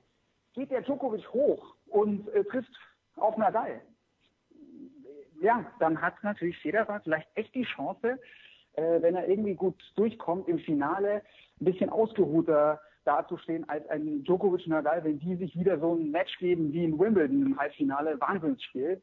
Und das ist eigentlich die Chance für, für Federer. Ich möchte Ja. nur an der Stelle auch nochmal zu Djokovic sagen, dass wirklich jetzt hat er diese, diesen, diesen Jokermon, ja, und ich glaube, man muss einfach da sagen, der hat wirklich alle, alle Großen, alle Großen geschlagen und er hat die auch geschlagen, als sie auf ihrem Peak waren. Und das wird, das wird einem jetzt, wenn er so Cincinnati gewinnt, wird das einem eigentlich so richtig erst wieder bewusst. Der hat einen Nadal auf seinen Höhepunkt, auf Sand, hat er den in Monte Carlo, in Madrid und in Rom besiegt. So. Und er hat Federer jetzt auch noch in Cincinnati, wo er immer äh, trainiert hat.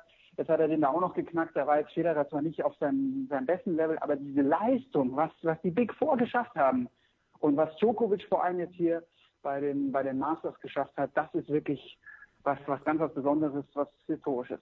Das sind Man Legenden. muss eins vielleicht noch sagen, ganz kurz Jens, ähm, ähm, bezüglich Federer.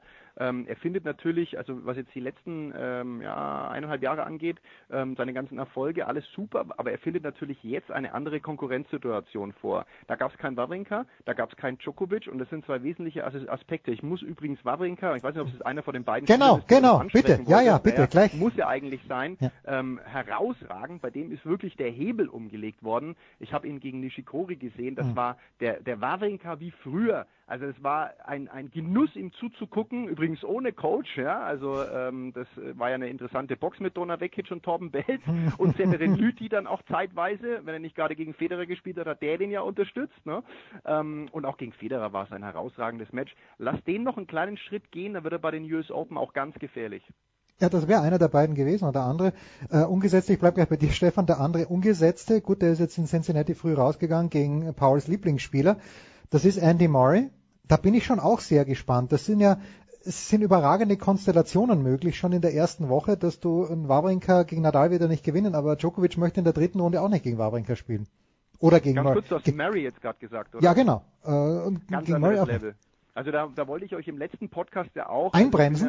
Immer, immer, ja, sehr einbremsen. Ah, ich okay. habe Murray zweimal kommentiert, das ist ganz, ganz schlimm. Ich habe fast Mitleid mit ihm. Wirklich? Ey, der gegen Pui gespielt, nee, es geht gar nicht. Also der kann sich noch nicht bewegen. Der zweite Aufschlag ist er froh, wenn er über die Netzkante kommt. Aha. Also das ist, äh, das ist ganz, ganz schlimm. Murray ist als verzweifelt immer noch. Also den sein Körper gibt noch nichts her. Ähm, er ist nur am Texten. Er war früher auch am Texten, aber nach jedem Punkt mit äh, Jamie Delgado. Also das ist, ähm, das ist im Moment so die, die ganz schwierige Komponente. Ich war einmal ein richtig großer, habe dann eine Verletzungspause gehabt und komme jetzt zurück und bin im Moment so klein und, und muss das akzeptieren lernen und, und es geht nur ganz, ganz, ganz wenige Stücke immer weiter nach Berg, also nach oben und das ist ähm, für Murray ganz, ganz schwierig im Moment. Also der hat gegen Edmund da gewonnen, das war so emotional, da war Edmund aber aufgrund dieser britischen Angelegenheit auch ähm, ein bisschen eingebremst. Ich sehe Murray äh, äh, weit weg von, von Wawrinka, ja und noch viel weiter weg von, von Djokovic. Das ist mein, also ich habe ihn zwei, dreimal gesehen, ähm, der hat so viel mit sich selbst zu tun.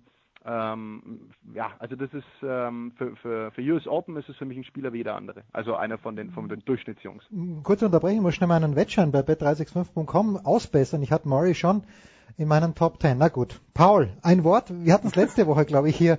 Äh, Jörg Almaroth hat es, glaube ich, gesagt, äh, dass er meint, dass die frühe Niederlage von Zverev gegen Robin Hase so komisch die auch war, weil er das Match ja ohne weiteres gewinnen hätte können, der Zverev, aber dass äh, das eigentlich eine gute Sache war für Alexander Zverev, weil er sich jetzt richtig gut vorbereiten kann auf die US Open. Ich sage, und du hast es vor ein paar Wochen gesagt, Zverev wird gut abschneiden. Ich, wenn die Auslosung nicht wahnsinnig gut ist, wenn sich nicht wirklich ein, eine Straße auftut für Alexander Zverev, dann glaube ich nicht, dass es weiter es bis ins Viertelfinale schafft. Paul, bist du da optimistischer? Ich bin optimistischer, ja. Also ich. Warum, Paul? Begründe, begründe bitte. Ja, ja weil Der Paul ist Fan. er mir in, Ah. auch. Was ja auch gut ist. Ja, als darf er das ja. darf man auch. Ja. Das Klar. Muss, äh, genau, muss man. Ich, ich sitze natürlich in dieser Hype-Train, ja, in dem Zug sitze ich relativ weit vorne, äh, nicht nur bei Luca Pui, sondern vor allem bei Sascha Zverev, dann noch mehr, weil ich da auch äh, Sachen er, erkannt habe oder glaube, Sachen erkannt zu haben, die ihm auch bei den großen Turnieren richtig helfen können. Er hat in Washington, finde ich, so sensationell die alle weggespielt.